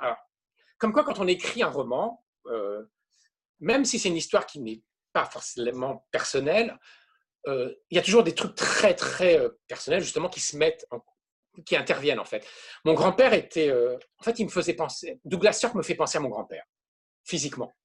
il avait, Douglas Sirk à la fin de sa vie était un vieillard assez impressionnant, des cheveux très blancs, un peu un côté aristocratique. Euh, il faisait un peu peur aux gens, hein, Douglas Sirk. Euh, et mon grand-père avait ce côté-là. Alors, il m'impressionnait beaucoup, mais sans me faire peur. Donc, quelque part, je pense inconsciemment, j'ai lié leurs deux silhouettes, leurs deux images. Euh, et le fait, en fait, en plus qu'ils aient connu la même période, parce qu'ils sont nés à, trois ans de différence. Hein. Donc, en fait, ils ont traversé le siècle et l'Allemagne de la même manière. Et j'ai même pensé euh, c'est possible, hein, parce que mon grand-père ayant été journaliste en Allemagne dans les années 20, c'est tout à fait possible que mon grand-père ait interviewé euh, Douglas Sirk, qui était à l'époque réalisateur de théâtre très très connu. C'est vraiment une possibilité. Hein. On n'en sait rien. Vous lisez le livre. Euh, je m'amuse toujours quand il y a des personnages historiques et réels à ne pas aller voir sur Google leurs photos de lire d'abord le livre et ensuite d'aller vérifier la, photo sur Google. Et là, avec Douglas Sirk, c'est euh, frappant. C'est-à-dire que tu arrives à le décrire d'une manière, mais euh, je l'avais déjà imaginé dans ma tête euh, sans problème. Sans problème. Mais c'est ça, en fait. Et c'est ce que je disais tout à l'heure, en fait. C'est que il m'a tellement accompagné toute ma vie qu'en fait, j'ai vu beaucoup d'interviews de lui aussi. Hein. Il a donné des interviews en vidéo, donc il a été filmé. Donc on le voit vieillard avec ses lunettes de soleil parce qu'en fait, il avait une vue très très fragile. Euh, et d'ailleurs, il est devenu aveugle à la fin de sa vie. Donc, il a, ses grosses lunettes noires et tout. Donc, j'ai beaucoup vu de vidéos de lui. Je l'ai imaginé beaucoup. Donc, en fait, vraiment, c'est vraiment, c'est comme si je l'avais rencontré. Hein. Ça, c'est clair, quoi. C'est, euh, je l'ai imaginé sans l'imaginer, en fait. Et c'est pareil, je pense que, l'enfant, pendant longtemps, alors, les films de l'enfant sont introuvables, quasiment. Euh, on n'en trouve pas. Et puis, comme c'est comme c'est un acteur complètement oublié, c'est pas comme si d'un seul coup, une, maison d'édition allait ressortir un coffret avec les films de, de Klaus. Donc j'ai cherché à les voir parce que quand même, je voulais pas écrire sur lui sans jamais avoir rien vu de lui. Et j'ai trouvé, alors c'était ça, genre 2016, un truc comme ça, euh, ou 2015, euh, j'ai trouvé un site euh, qui était un peu douteux. je pense que c'était un site en fait plus ou moins fasciste ou pro-nazi, qui en fait vendait tous les films allemands des années 30, les films faits sous le nazisme, euh, un peu sous le manteau. Euh, c'est-à-dire c'était des copies de copies, parce que beaucoup de films. Alors, pour que les choses soient claires, en fait, c'est que le cinéma nazi, euh, après la guerre, a été codifié par les Américains. Et donc, il y a un grand nombre de films faits sous le nazisme, qui, comme ils ne sont pas nazis, comme c'est pas de la propagande, ils ont été autorisés à être vendus sur le marché, ou à être ressortis en salle, ou à être montrés en DVD.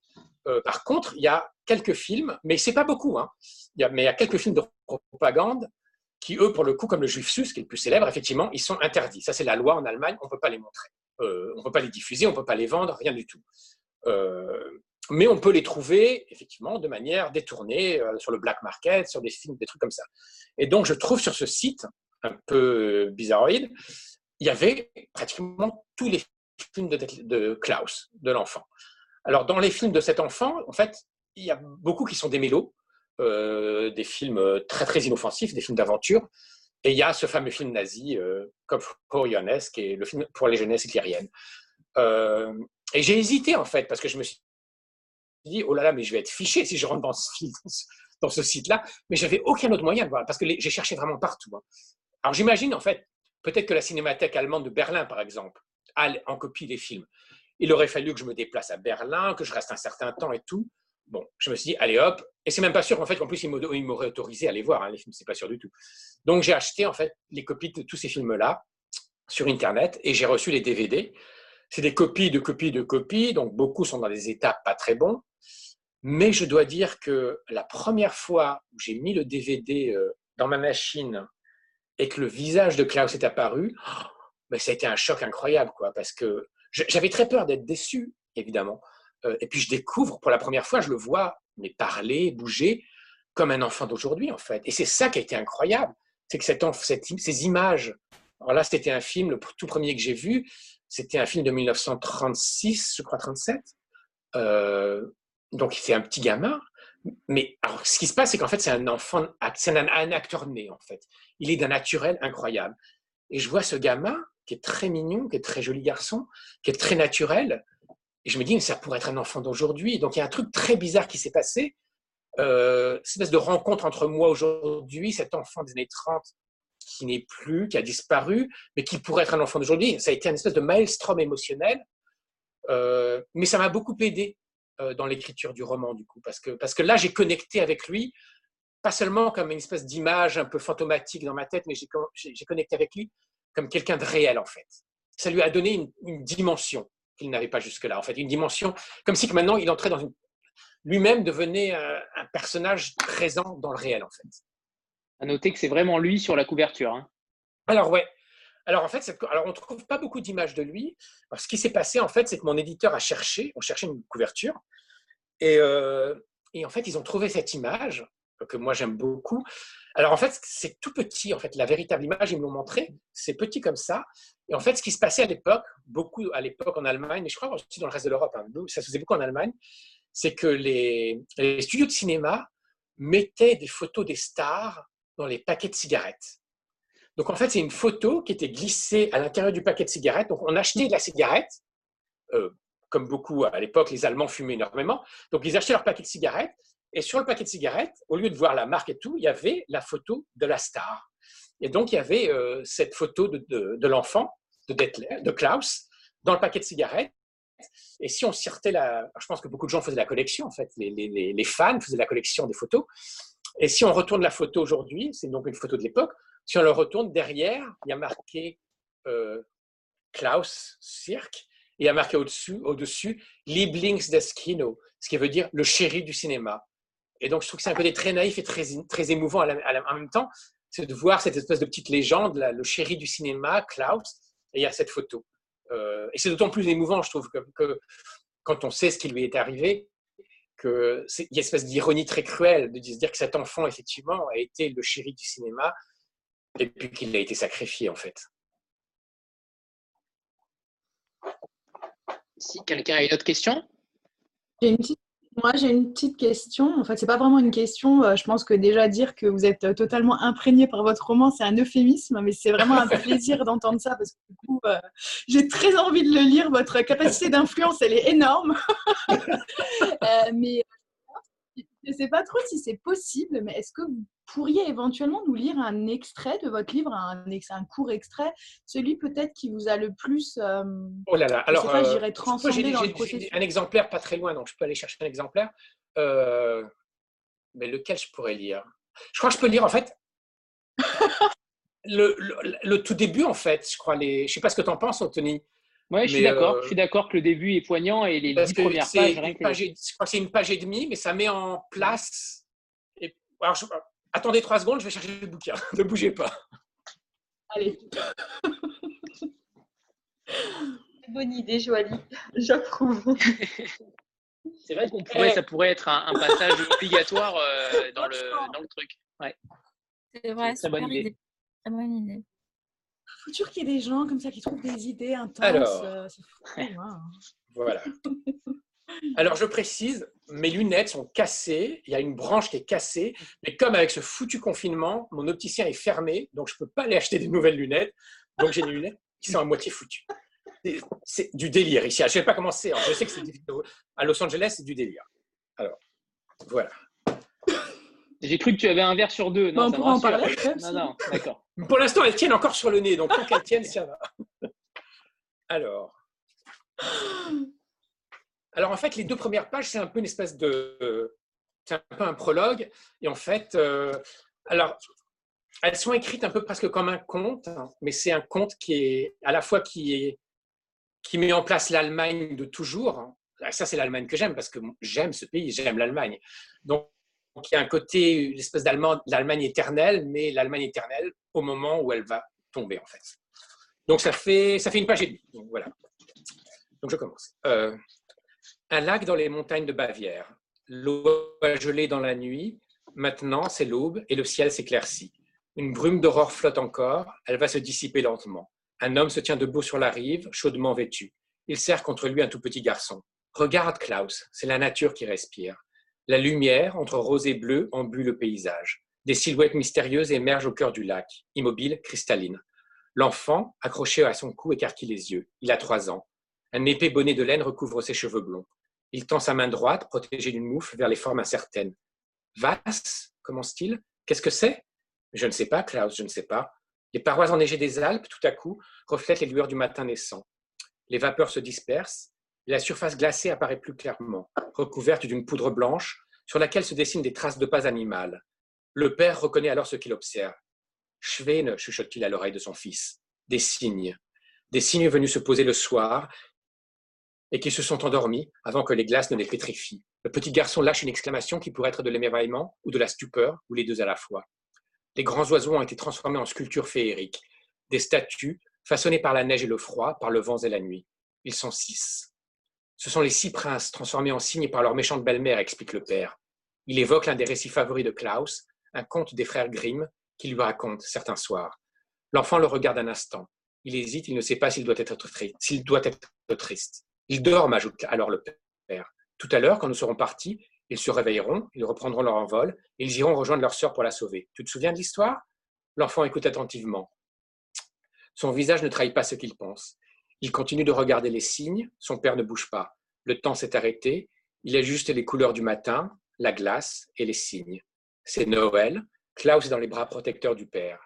Ils ne savent pas que c'est leur dernier hiver ensemble. 1927 touche à sa fin, la famille va s'effondrer et l'Allemagne déjà vacille. Voilà.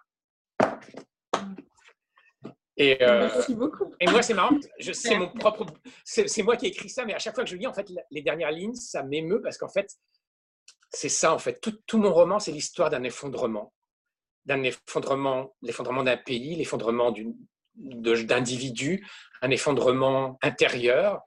Euh, et ça m'a toujours fasciné. En dehors même de cette histoire-là, j'ai toujours été fasciné par les histoires des mondes qui s'écroulent. Euh, je me rappelle, c'est marrant parce que j'ai fait une vidéo récemment pour une librairie qui s'appelle Des gens qui lisent, c'est une librairie euh, dans la banlieue à Paris. Et elle me- elle m'avait demandé de parler des livres, du- d'une lecture marquante en fait, qui m'avait bouleversé, une lecture parmi d'autres. Et j'ai pensé à celle qui m'avait marqué quand j'avais 13 ans. J'étais en vacances à la campagne, euh, dans la montagne, et j'ai lu Autant n'emporte le vent, le bouquin de Margaret Mitchell sur la guerre euh, de sécession. Euh, et, en fait, j'avais 13 ans et j'étais complètement bouleversé par ce bouquin à l'époque. Ça m'a complètement happé. J'ai fait que ça pendant deux semaines. J'ai lu, mais je faisais que ça, hein, du matin au soir. Je lisais Autant n'emporte le vent. Et en fait, c'est pareil. Autant n'emporte le vent, c'est l'histoire d'un monde qui s'écroule. Alors évidemment, c'est un monde monstrueux hein, parce que c'est le monde de l'esclavage et du Sud, le vieux Sud. Mais ces mondes à l'agonie, euh, ces mondes qui, s'écroulent, qui s'effondrent, il y a un truc qui me fascine. J'ai ressenti, la même chose en lisant Docteur Givago, euh, Guerre et paix, euh, toutes ces choses-là. Et là, c'est pareil, en fait, le monde de Douglas Sirk. Alors, il y a plusieurs mondes qui s'écroulent, en fait. Il y a la République de Weimar. Je pense que la République de Weimar, c'est euh, un monde qui fait rêver tous les gens qui aiment l'art, parce que ça a été une telle explosion artistique. Et tout le monde se demande, mais mon Dieu, s'il n'y avait pas eu le nazisme, mais qu'est-ce que ça aurait pu être l'Allemagne des années 30 Ça, c'est assez bouleversant de se dire qu'est-ce qui aurait pu arriver. Alors, il y a ce monde, l'Allemagne de Weimar qui s'écroule, il y a le nazisme qui est cette espèce d'empire du mal, hein, euh, d'empire vénéneux, mais qui s'écroule aussi de manière terrible. Ce qui s'est passé en Allemagne pendant la guerre, c'est une horreur. Et euh, alors là, il y a plein de questions qui se posent. hein. Est-ce que la rétribution, tout ça, est-ce que c'était mérité? C'est compliqué tout ça. Et puis après, il y, a, le monde hollywoodien lui-même, parce que Douglas Sirk a fait partie de cet âge d'or hollywoodien euh, qui s'est écroulé. L'Hollywood d'aujourd'hui n'a plus rien à voir avec le, Hollywood de, cette époque-là.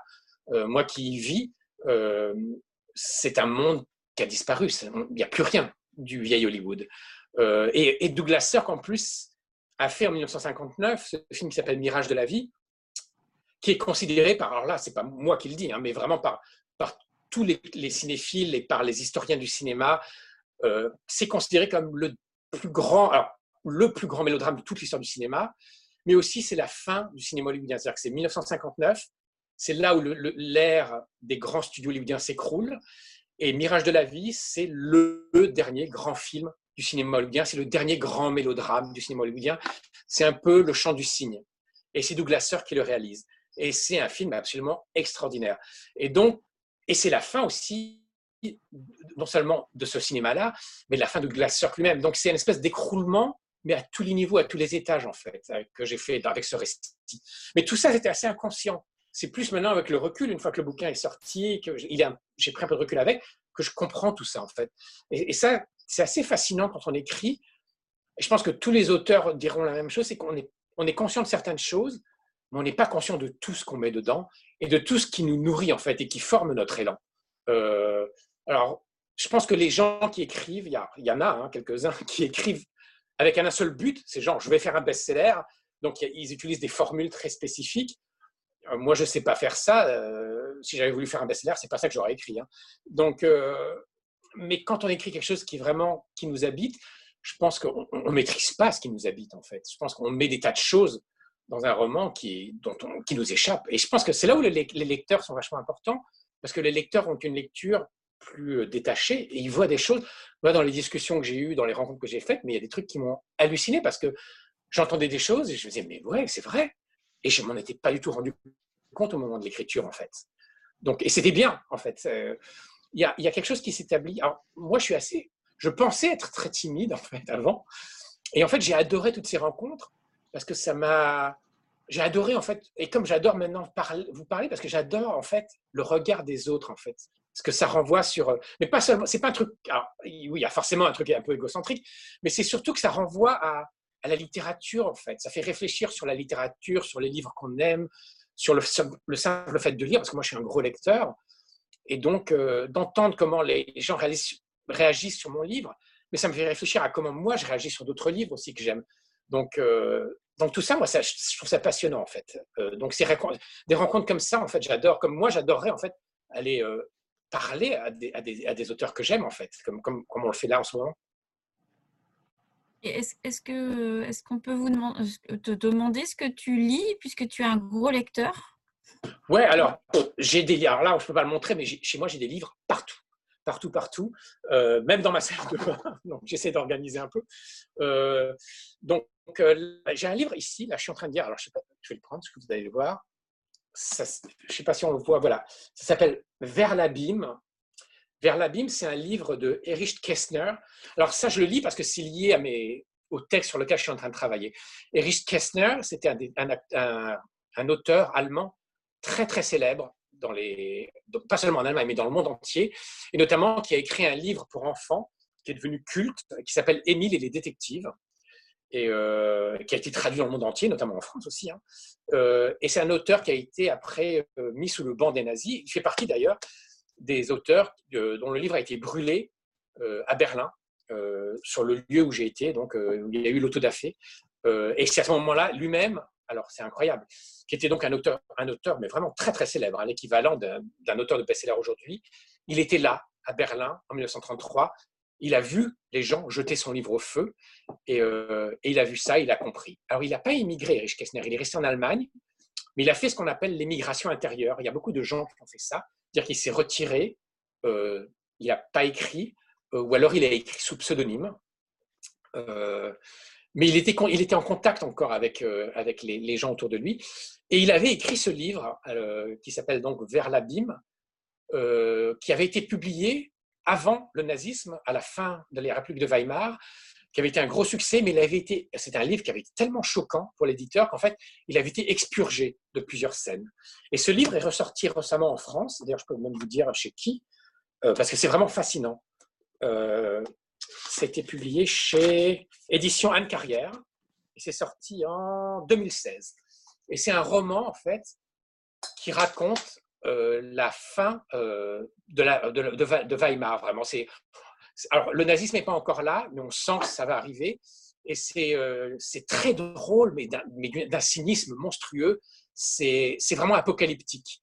Et c'est déchirant, parce que c'est une espèce d'épopée, l'épopée d'un homme au milieu de cette Allemagne en proie à la crise économique, où tout le monde erre, plus personne ne sait ce, que, qu'est l'avenir. Euh, ça fait un peu réfléchir à ce qui se passe aujourd'hui aussi. Hein.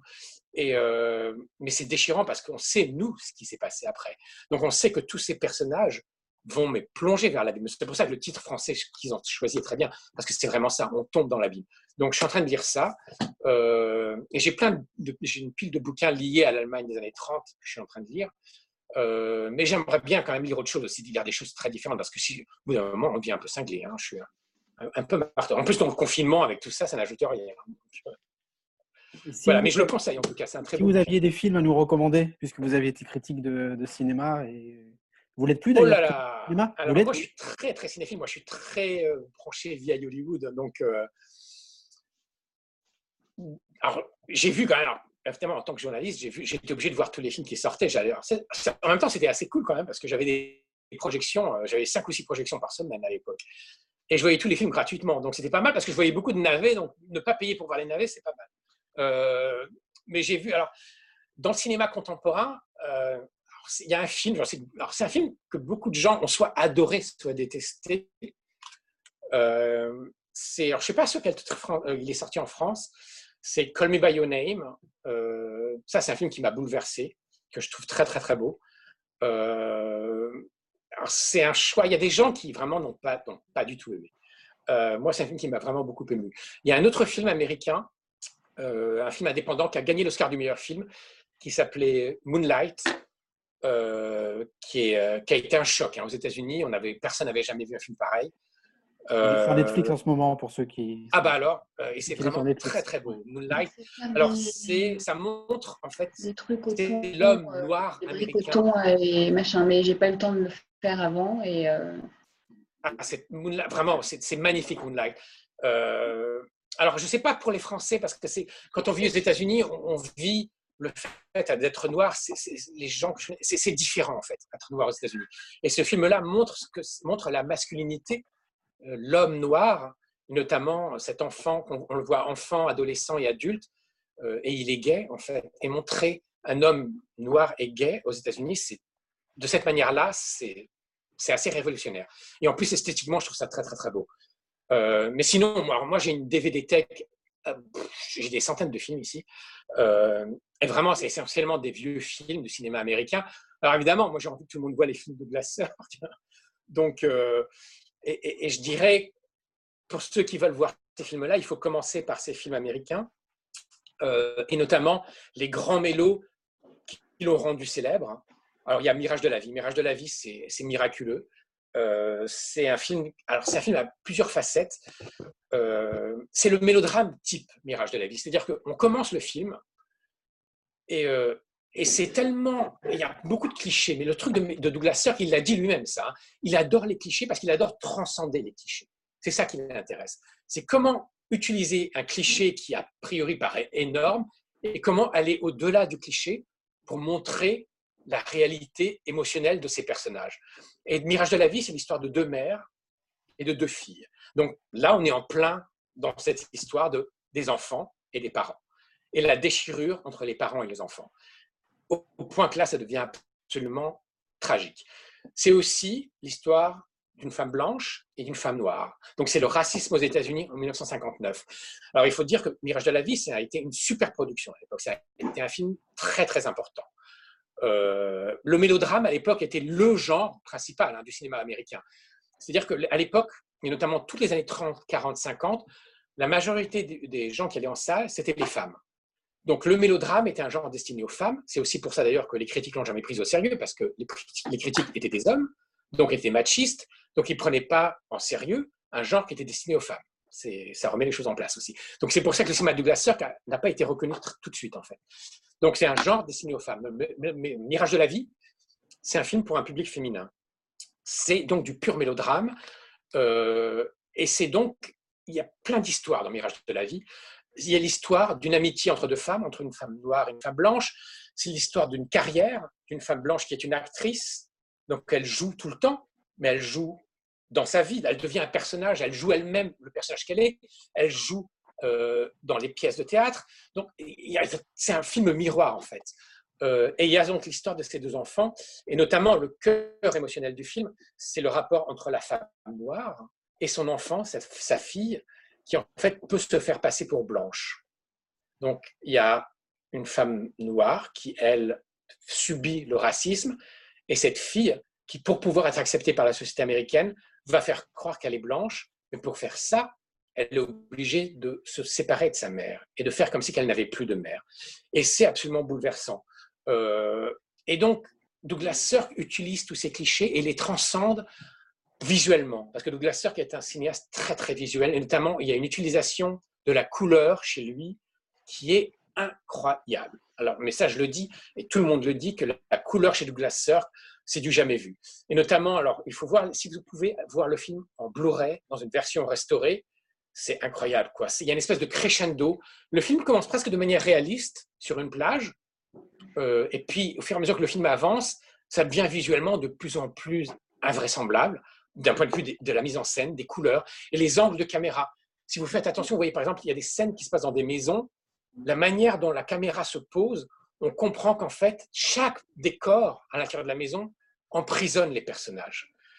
Il va y avoir des décors, des fenêtres, des escaliers, mais tous les personnages sont toujours prisonniers en fait de l'endroit où ils sont. Euh, c'est vraiment fascinant et c'est déchirant. Alors, je me rappelle la première fois que je l'ai vu, c'était en salle. Euh, ça remonte hein, à l'époque, c'était dans les années 80. Et au départ, les gens ricanent un peu quand même, parce que c'est tellement. Au départ, on se dit, c'est pas possible, quoi, c'est trop gros, les ficelles du mélodrame. Et puis, plus ça avance, plus il y a un truc émotionnel qui se construit. Et à la fin, les dernières cinq minutes, moi, je mets au défi quiconque de ne pas avoir la larme à l'œil. Et dans la salle de cinéma, mais tout le monde pleurait. Tout le monde, tout le monde pleurait. Et aujourd'hui, c'est considéré comme, euh, mais tout le monde, hein, vraiment, les historiens disent, c'est peut-être l'une des plus grandes fins de toute l'histoire du cinéma. Euh, et c'est, mais là, on revient au cœur de, que tout ce que je dis depuis le début sur le glaceur. C'est un, ah, un, enfant et un parent. Et en même temps, il y a la dimension euh, des Noirs aux États-Unis. et Douglas Sirk, en quelques plans, dans, une, Amérique qui à l'époque, il n'y a pas encore eu les droits civiques, hein, donc on est en plein dans l'Amérique raciste. Euh, il redonne la dignité au peuple noir en quelques plans. C'est bouleversant, donc tout se mélange. et il y a, alors ça c'est un, truc dont on pourrait encore parler, il y a à la fin ce que Douglas Sirk lui-même appelle le faux happy end. C'est-à-dire que forcément dans un mélodrame à l'époque, il faut le happy end. Ça c'est la règle, on n'en sort pas, c'est le genre mais c'est un faux happy end. Et Douglas Sirk a toujours dit, et il en parle, il le dit spécifiquement pour ce film-là. Alors oui, on a l'impression qu'à la fin, il y a une réunion, tout le monde est réuni, on a pleuré, mais c'est un happy end. Et en fait, Douglas Sirk dit non, non, mais ça n'existe pas le happy end. Vous revenez quelques jours après et vous reprenez mes personnages, mais vous voyez que rien n'a changé. La tragédie, elle est toujours là. Et il dit, il l'a dit, hein, il n'y a pas de happy end. La seule fin qu'il y a, c'est la mort. Donc, et c'est ça c'est la vraie tragédie des films de Douglas Sirk et qui est la tragédie de sa vie aussi, je pense. C'est que on voit ces films qui sont des mélodrames délirants. On voit que ces personnages, ah bah oui, c'est le happy end, tout va bien, mais ça va jamais bien. Euh, tout se termine en fait toujours mal, et ça s'est terminé mal pour lui dans sa vie. Donc, euh, c'est, il y a toutes les ambiguïtés qui ressortent. Donc, moi, je dirais, regardez Mirage de la vie. Et si, alors, il faut aimer le mélodrame aussi. Hein. Je pense qu'il y a des gens, ça leur, ça leur tombe des yeux, j'allais dire. Hein. Euh, mais il y a d'autres films. il y a Écrit sur du vent, qui est le film que j'avais vu enfant, que je trouve absolument magnifique. Là, c'est vraiment le rapport entre un père et son enfant. Alors, l'enfant est adulte, mais c'est vraiment ça, c'est le conflit entre le père et l'enfant. Moi, je trouve, ce que je trouve hallucinant aussi, c'est que moi, j'ai vu ce film, j'avais 10 ans, où je vivais des choses compliquées avec mon père, mais j'ai pas compris à l'époque ce que je voyais. C'est quand je l'ai revu adulte, je me suis dit, mais c'est hallucinant. Un petit garçon, il y a un truc inconsciemment que ce film m'avait fait comprendre, en fait, entre un père et son enfant. Donc, c'est un film très très fort émotionnellement et visuellement aussi, mais c'est du délire. Le générique Mais il faut voir, rien que le générique d'écrit sur du vent, c'est incroyable. quoi. C'est, Douglas Sirk est devenu le maître euh, de la couleur et de la mise en scène, en fait. Et à l'époque, comme c'était ces films rapportaient beaucoup d'argent, il pouvait se permettre de faire un peu. Alors, il choisissait pas forcément les scénarios qu'il voulait, mais il, pouvait en faire ce qu'il voulait. C'est-à-dire le studio lui laissait main libre parce qu'il savait que ce qu'il allait donner allait plaire aux spectateurs. Mais Douglas Sirk n'était pas dupe. Il savait très bien que les gens qui allaient voir ses films, pour la plupart, ils voyaient ces films au premier degré. Ils voyaient une histoire d'amour délirante, des histoires de famille qui se déchirent et tout ça, mais c'était vraiment au premier degré. Mais lui, il a toujours fait ses films au second et au troisième degré. Euh, il a fait ses films comme des tragédies grecques. Et il le dit, hein, ça vraiment, c'est pas moi qui l'invente. Et, euh, et, ce n'est que plus tard, en fait, que les gens, les cinéphiles, ont commencé à revoir ses films et en découvrant ce, ce qu'il montrait vraiment. Alors, par exemple, il y a un film qui s'appelle Tout ce que le ciel permet, qui est une histoire d'amour. Mais tout ce que le ciel permet, c'est un portrait, mais absolument terrible, de la, société conformiste américaine des années 50. Alors, il faut dire que la société américaine des années 50, c'est pas rigolo. Hein, c'est la société ultra conservatrice. C'est le mythe de la, famille américaine, du foyer américain, mais tout ça, ça n'existe pas. C'est un mythe. Et Douglas Sirk démonte ce mythe. Donc, il nous raconte cette histoire à travers des images dans un technicolor incroyable, avec deux acteurs magnifiques, euh, Rock Hudson et Jen Wyman, qui étaient des superstars à l'époque. Donc c'est très beau à regarder, mais en même temps c'est terrible, c'est un portrait au vitriol de l'Amérique. Euh, alors je pense que les Américains le, voyaient inconsciemment, le comprenaient inconsciemment. Et en même temps, il fait quelque chose de très beau, c'est-à-dire qu'il offre, notamment dans ce film-là, par exemple, dans, dans Tout ce que le ciel permet, c'est l'histoire d'une d'une femme au foyer américaine qui est veuve, euh, qui a une histoire d'amour. Bon. Et il lui donne un happy end à cette femme-là. Euh, et ce que je trouve très émouvant, c'est qu'en fait, toutes les spectatrices de l'époque, de 1955, qui vivent des vies difficiles, où elles sont obligées de jouer un rôle, le rôle de la femme parfaite, de l'épouse idéale, qui, sont qui, qui vivent entourées de contraintes, elles vont au cinéma, et qu'est-ce qu'elles ont à l'écran? Elles ont une vie où elles sont représentées par Jen Wyman, et, Douglas Sirk leur offre la possibilité de vivre un happy ce qu'elles n'ont pas dans la vie. Donc c'est là où le cinéma aussi, et c'est un peu ce que faisait Goebbels aussi euh, en dans l'époque nazie, c'est c'est offrir aux gens quelque chose qu'ils n'ont pas dans la vie. Et donc pendant deux heures, les spectatrices américaines en 1955 vont vivre par une histoire interposée, par le, personnage de Jane Wyman, ils elles vont vivre ce qu'elles ne peuvent pas vivre dans la vie. Donc, il y, a, plein de choses dans le cinéma de Douglas comme ça qu'on peut voir à, plusieurs degrés. Et tout, ces, tous ces, tout son cinéma, en fait, peut se voir de cette manière-là. Mais il peut se voir au premier degré. Si on, on, peut être une midinette et puis adorer et pleurer, ça, ça marche complètement. Hein. Et il l'a dit, hein, Douglas Sirk, il a dit, il faut voir ces films à plusieurs degrés. Et un des premiers fans de Douglas Sirk, c'est quand même Jean-Luc Godard. Jean-Luc Godard qui a dit qu'il a fait des films extraordinaires, euh, qui adore le cinéma Douglas Sirk. On ne peut pas dire que euh, Jean-Luc Godard, c'est du cinéma pour midinette. Hein. Donc, euh, et Fassbinder. Fassbinder a été très, le cinéaste allemand, euh, très subversif, a été très, très influencé par Douglas Sirk. Et euh, il a dit notamment, par exemple, en parlant, de Le temps d'aimer, le temps de mourir, il a dit que c'est le, le, plus beau film qu'il ait jamais vu sur la guerre et sur la guerre en Allemagne. Donc, il est très, très influent, aujourd'hui sur, le, sur, les, cinéastes, Douglas Sirk. Les cinéastes d'aujourd'hui connaissent Douglas Sirk et, il leur a beaucoup apporté. Il y a une cinéaste que, contemporaine qui s'appelle Catherine Bigelow, mm. euh, que vous connaissez peut-être parce qu'elle a, elle a, fait des films qui ont été très très importants comme euh, en français, je, le titre en anglais, ça s'appelle The Locker. Ouais. Euh, donc elle a fait des films de guerre hein, très très violents. Et ben Catherine Bigelow est une fan absolue de Douglas Sirk. Elle a suivi des cours sur le cinéma de Douglas Sirk et elle a rencontré Douglas Sirk. Elle a été le rencontrer. Et elle le dit, il y a eu des, entretiens où elle dit, mais Douglas Sirk, c'est une influence essentielle pour elle. Alors, on voit ses films à elle, on ne voit pas forcément le rapport, mais je pense que c'est vraiment beaucoup plus là au niveau technique, dire comment on utilise la caméra, comment on utilise la couleur, et comment on raconte une histoire euh, d'une certaine manière qui peut se dire quelque chose au premier degré, au second degré. Pour dire que Douglas Sirk, c'est un cinéma spécifique, c'est le cinéma hollywoodien des années 50, mais c'est beaucoup plus universel que ça, en fait.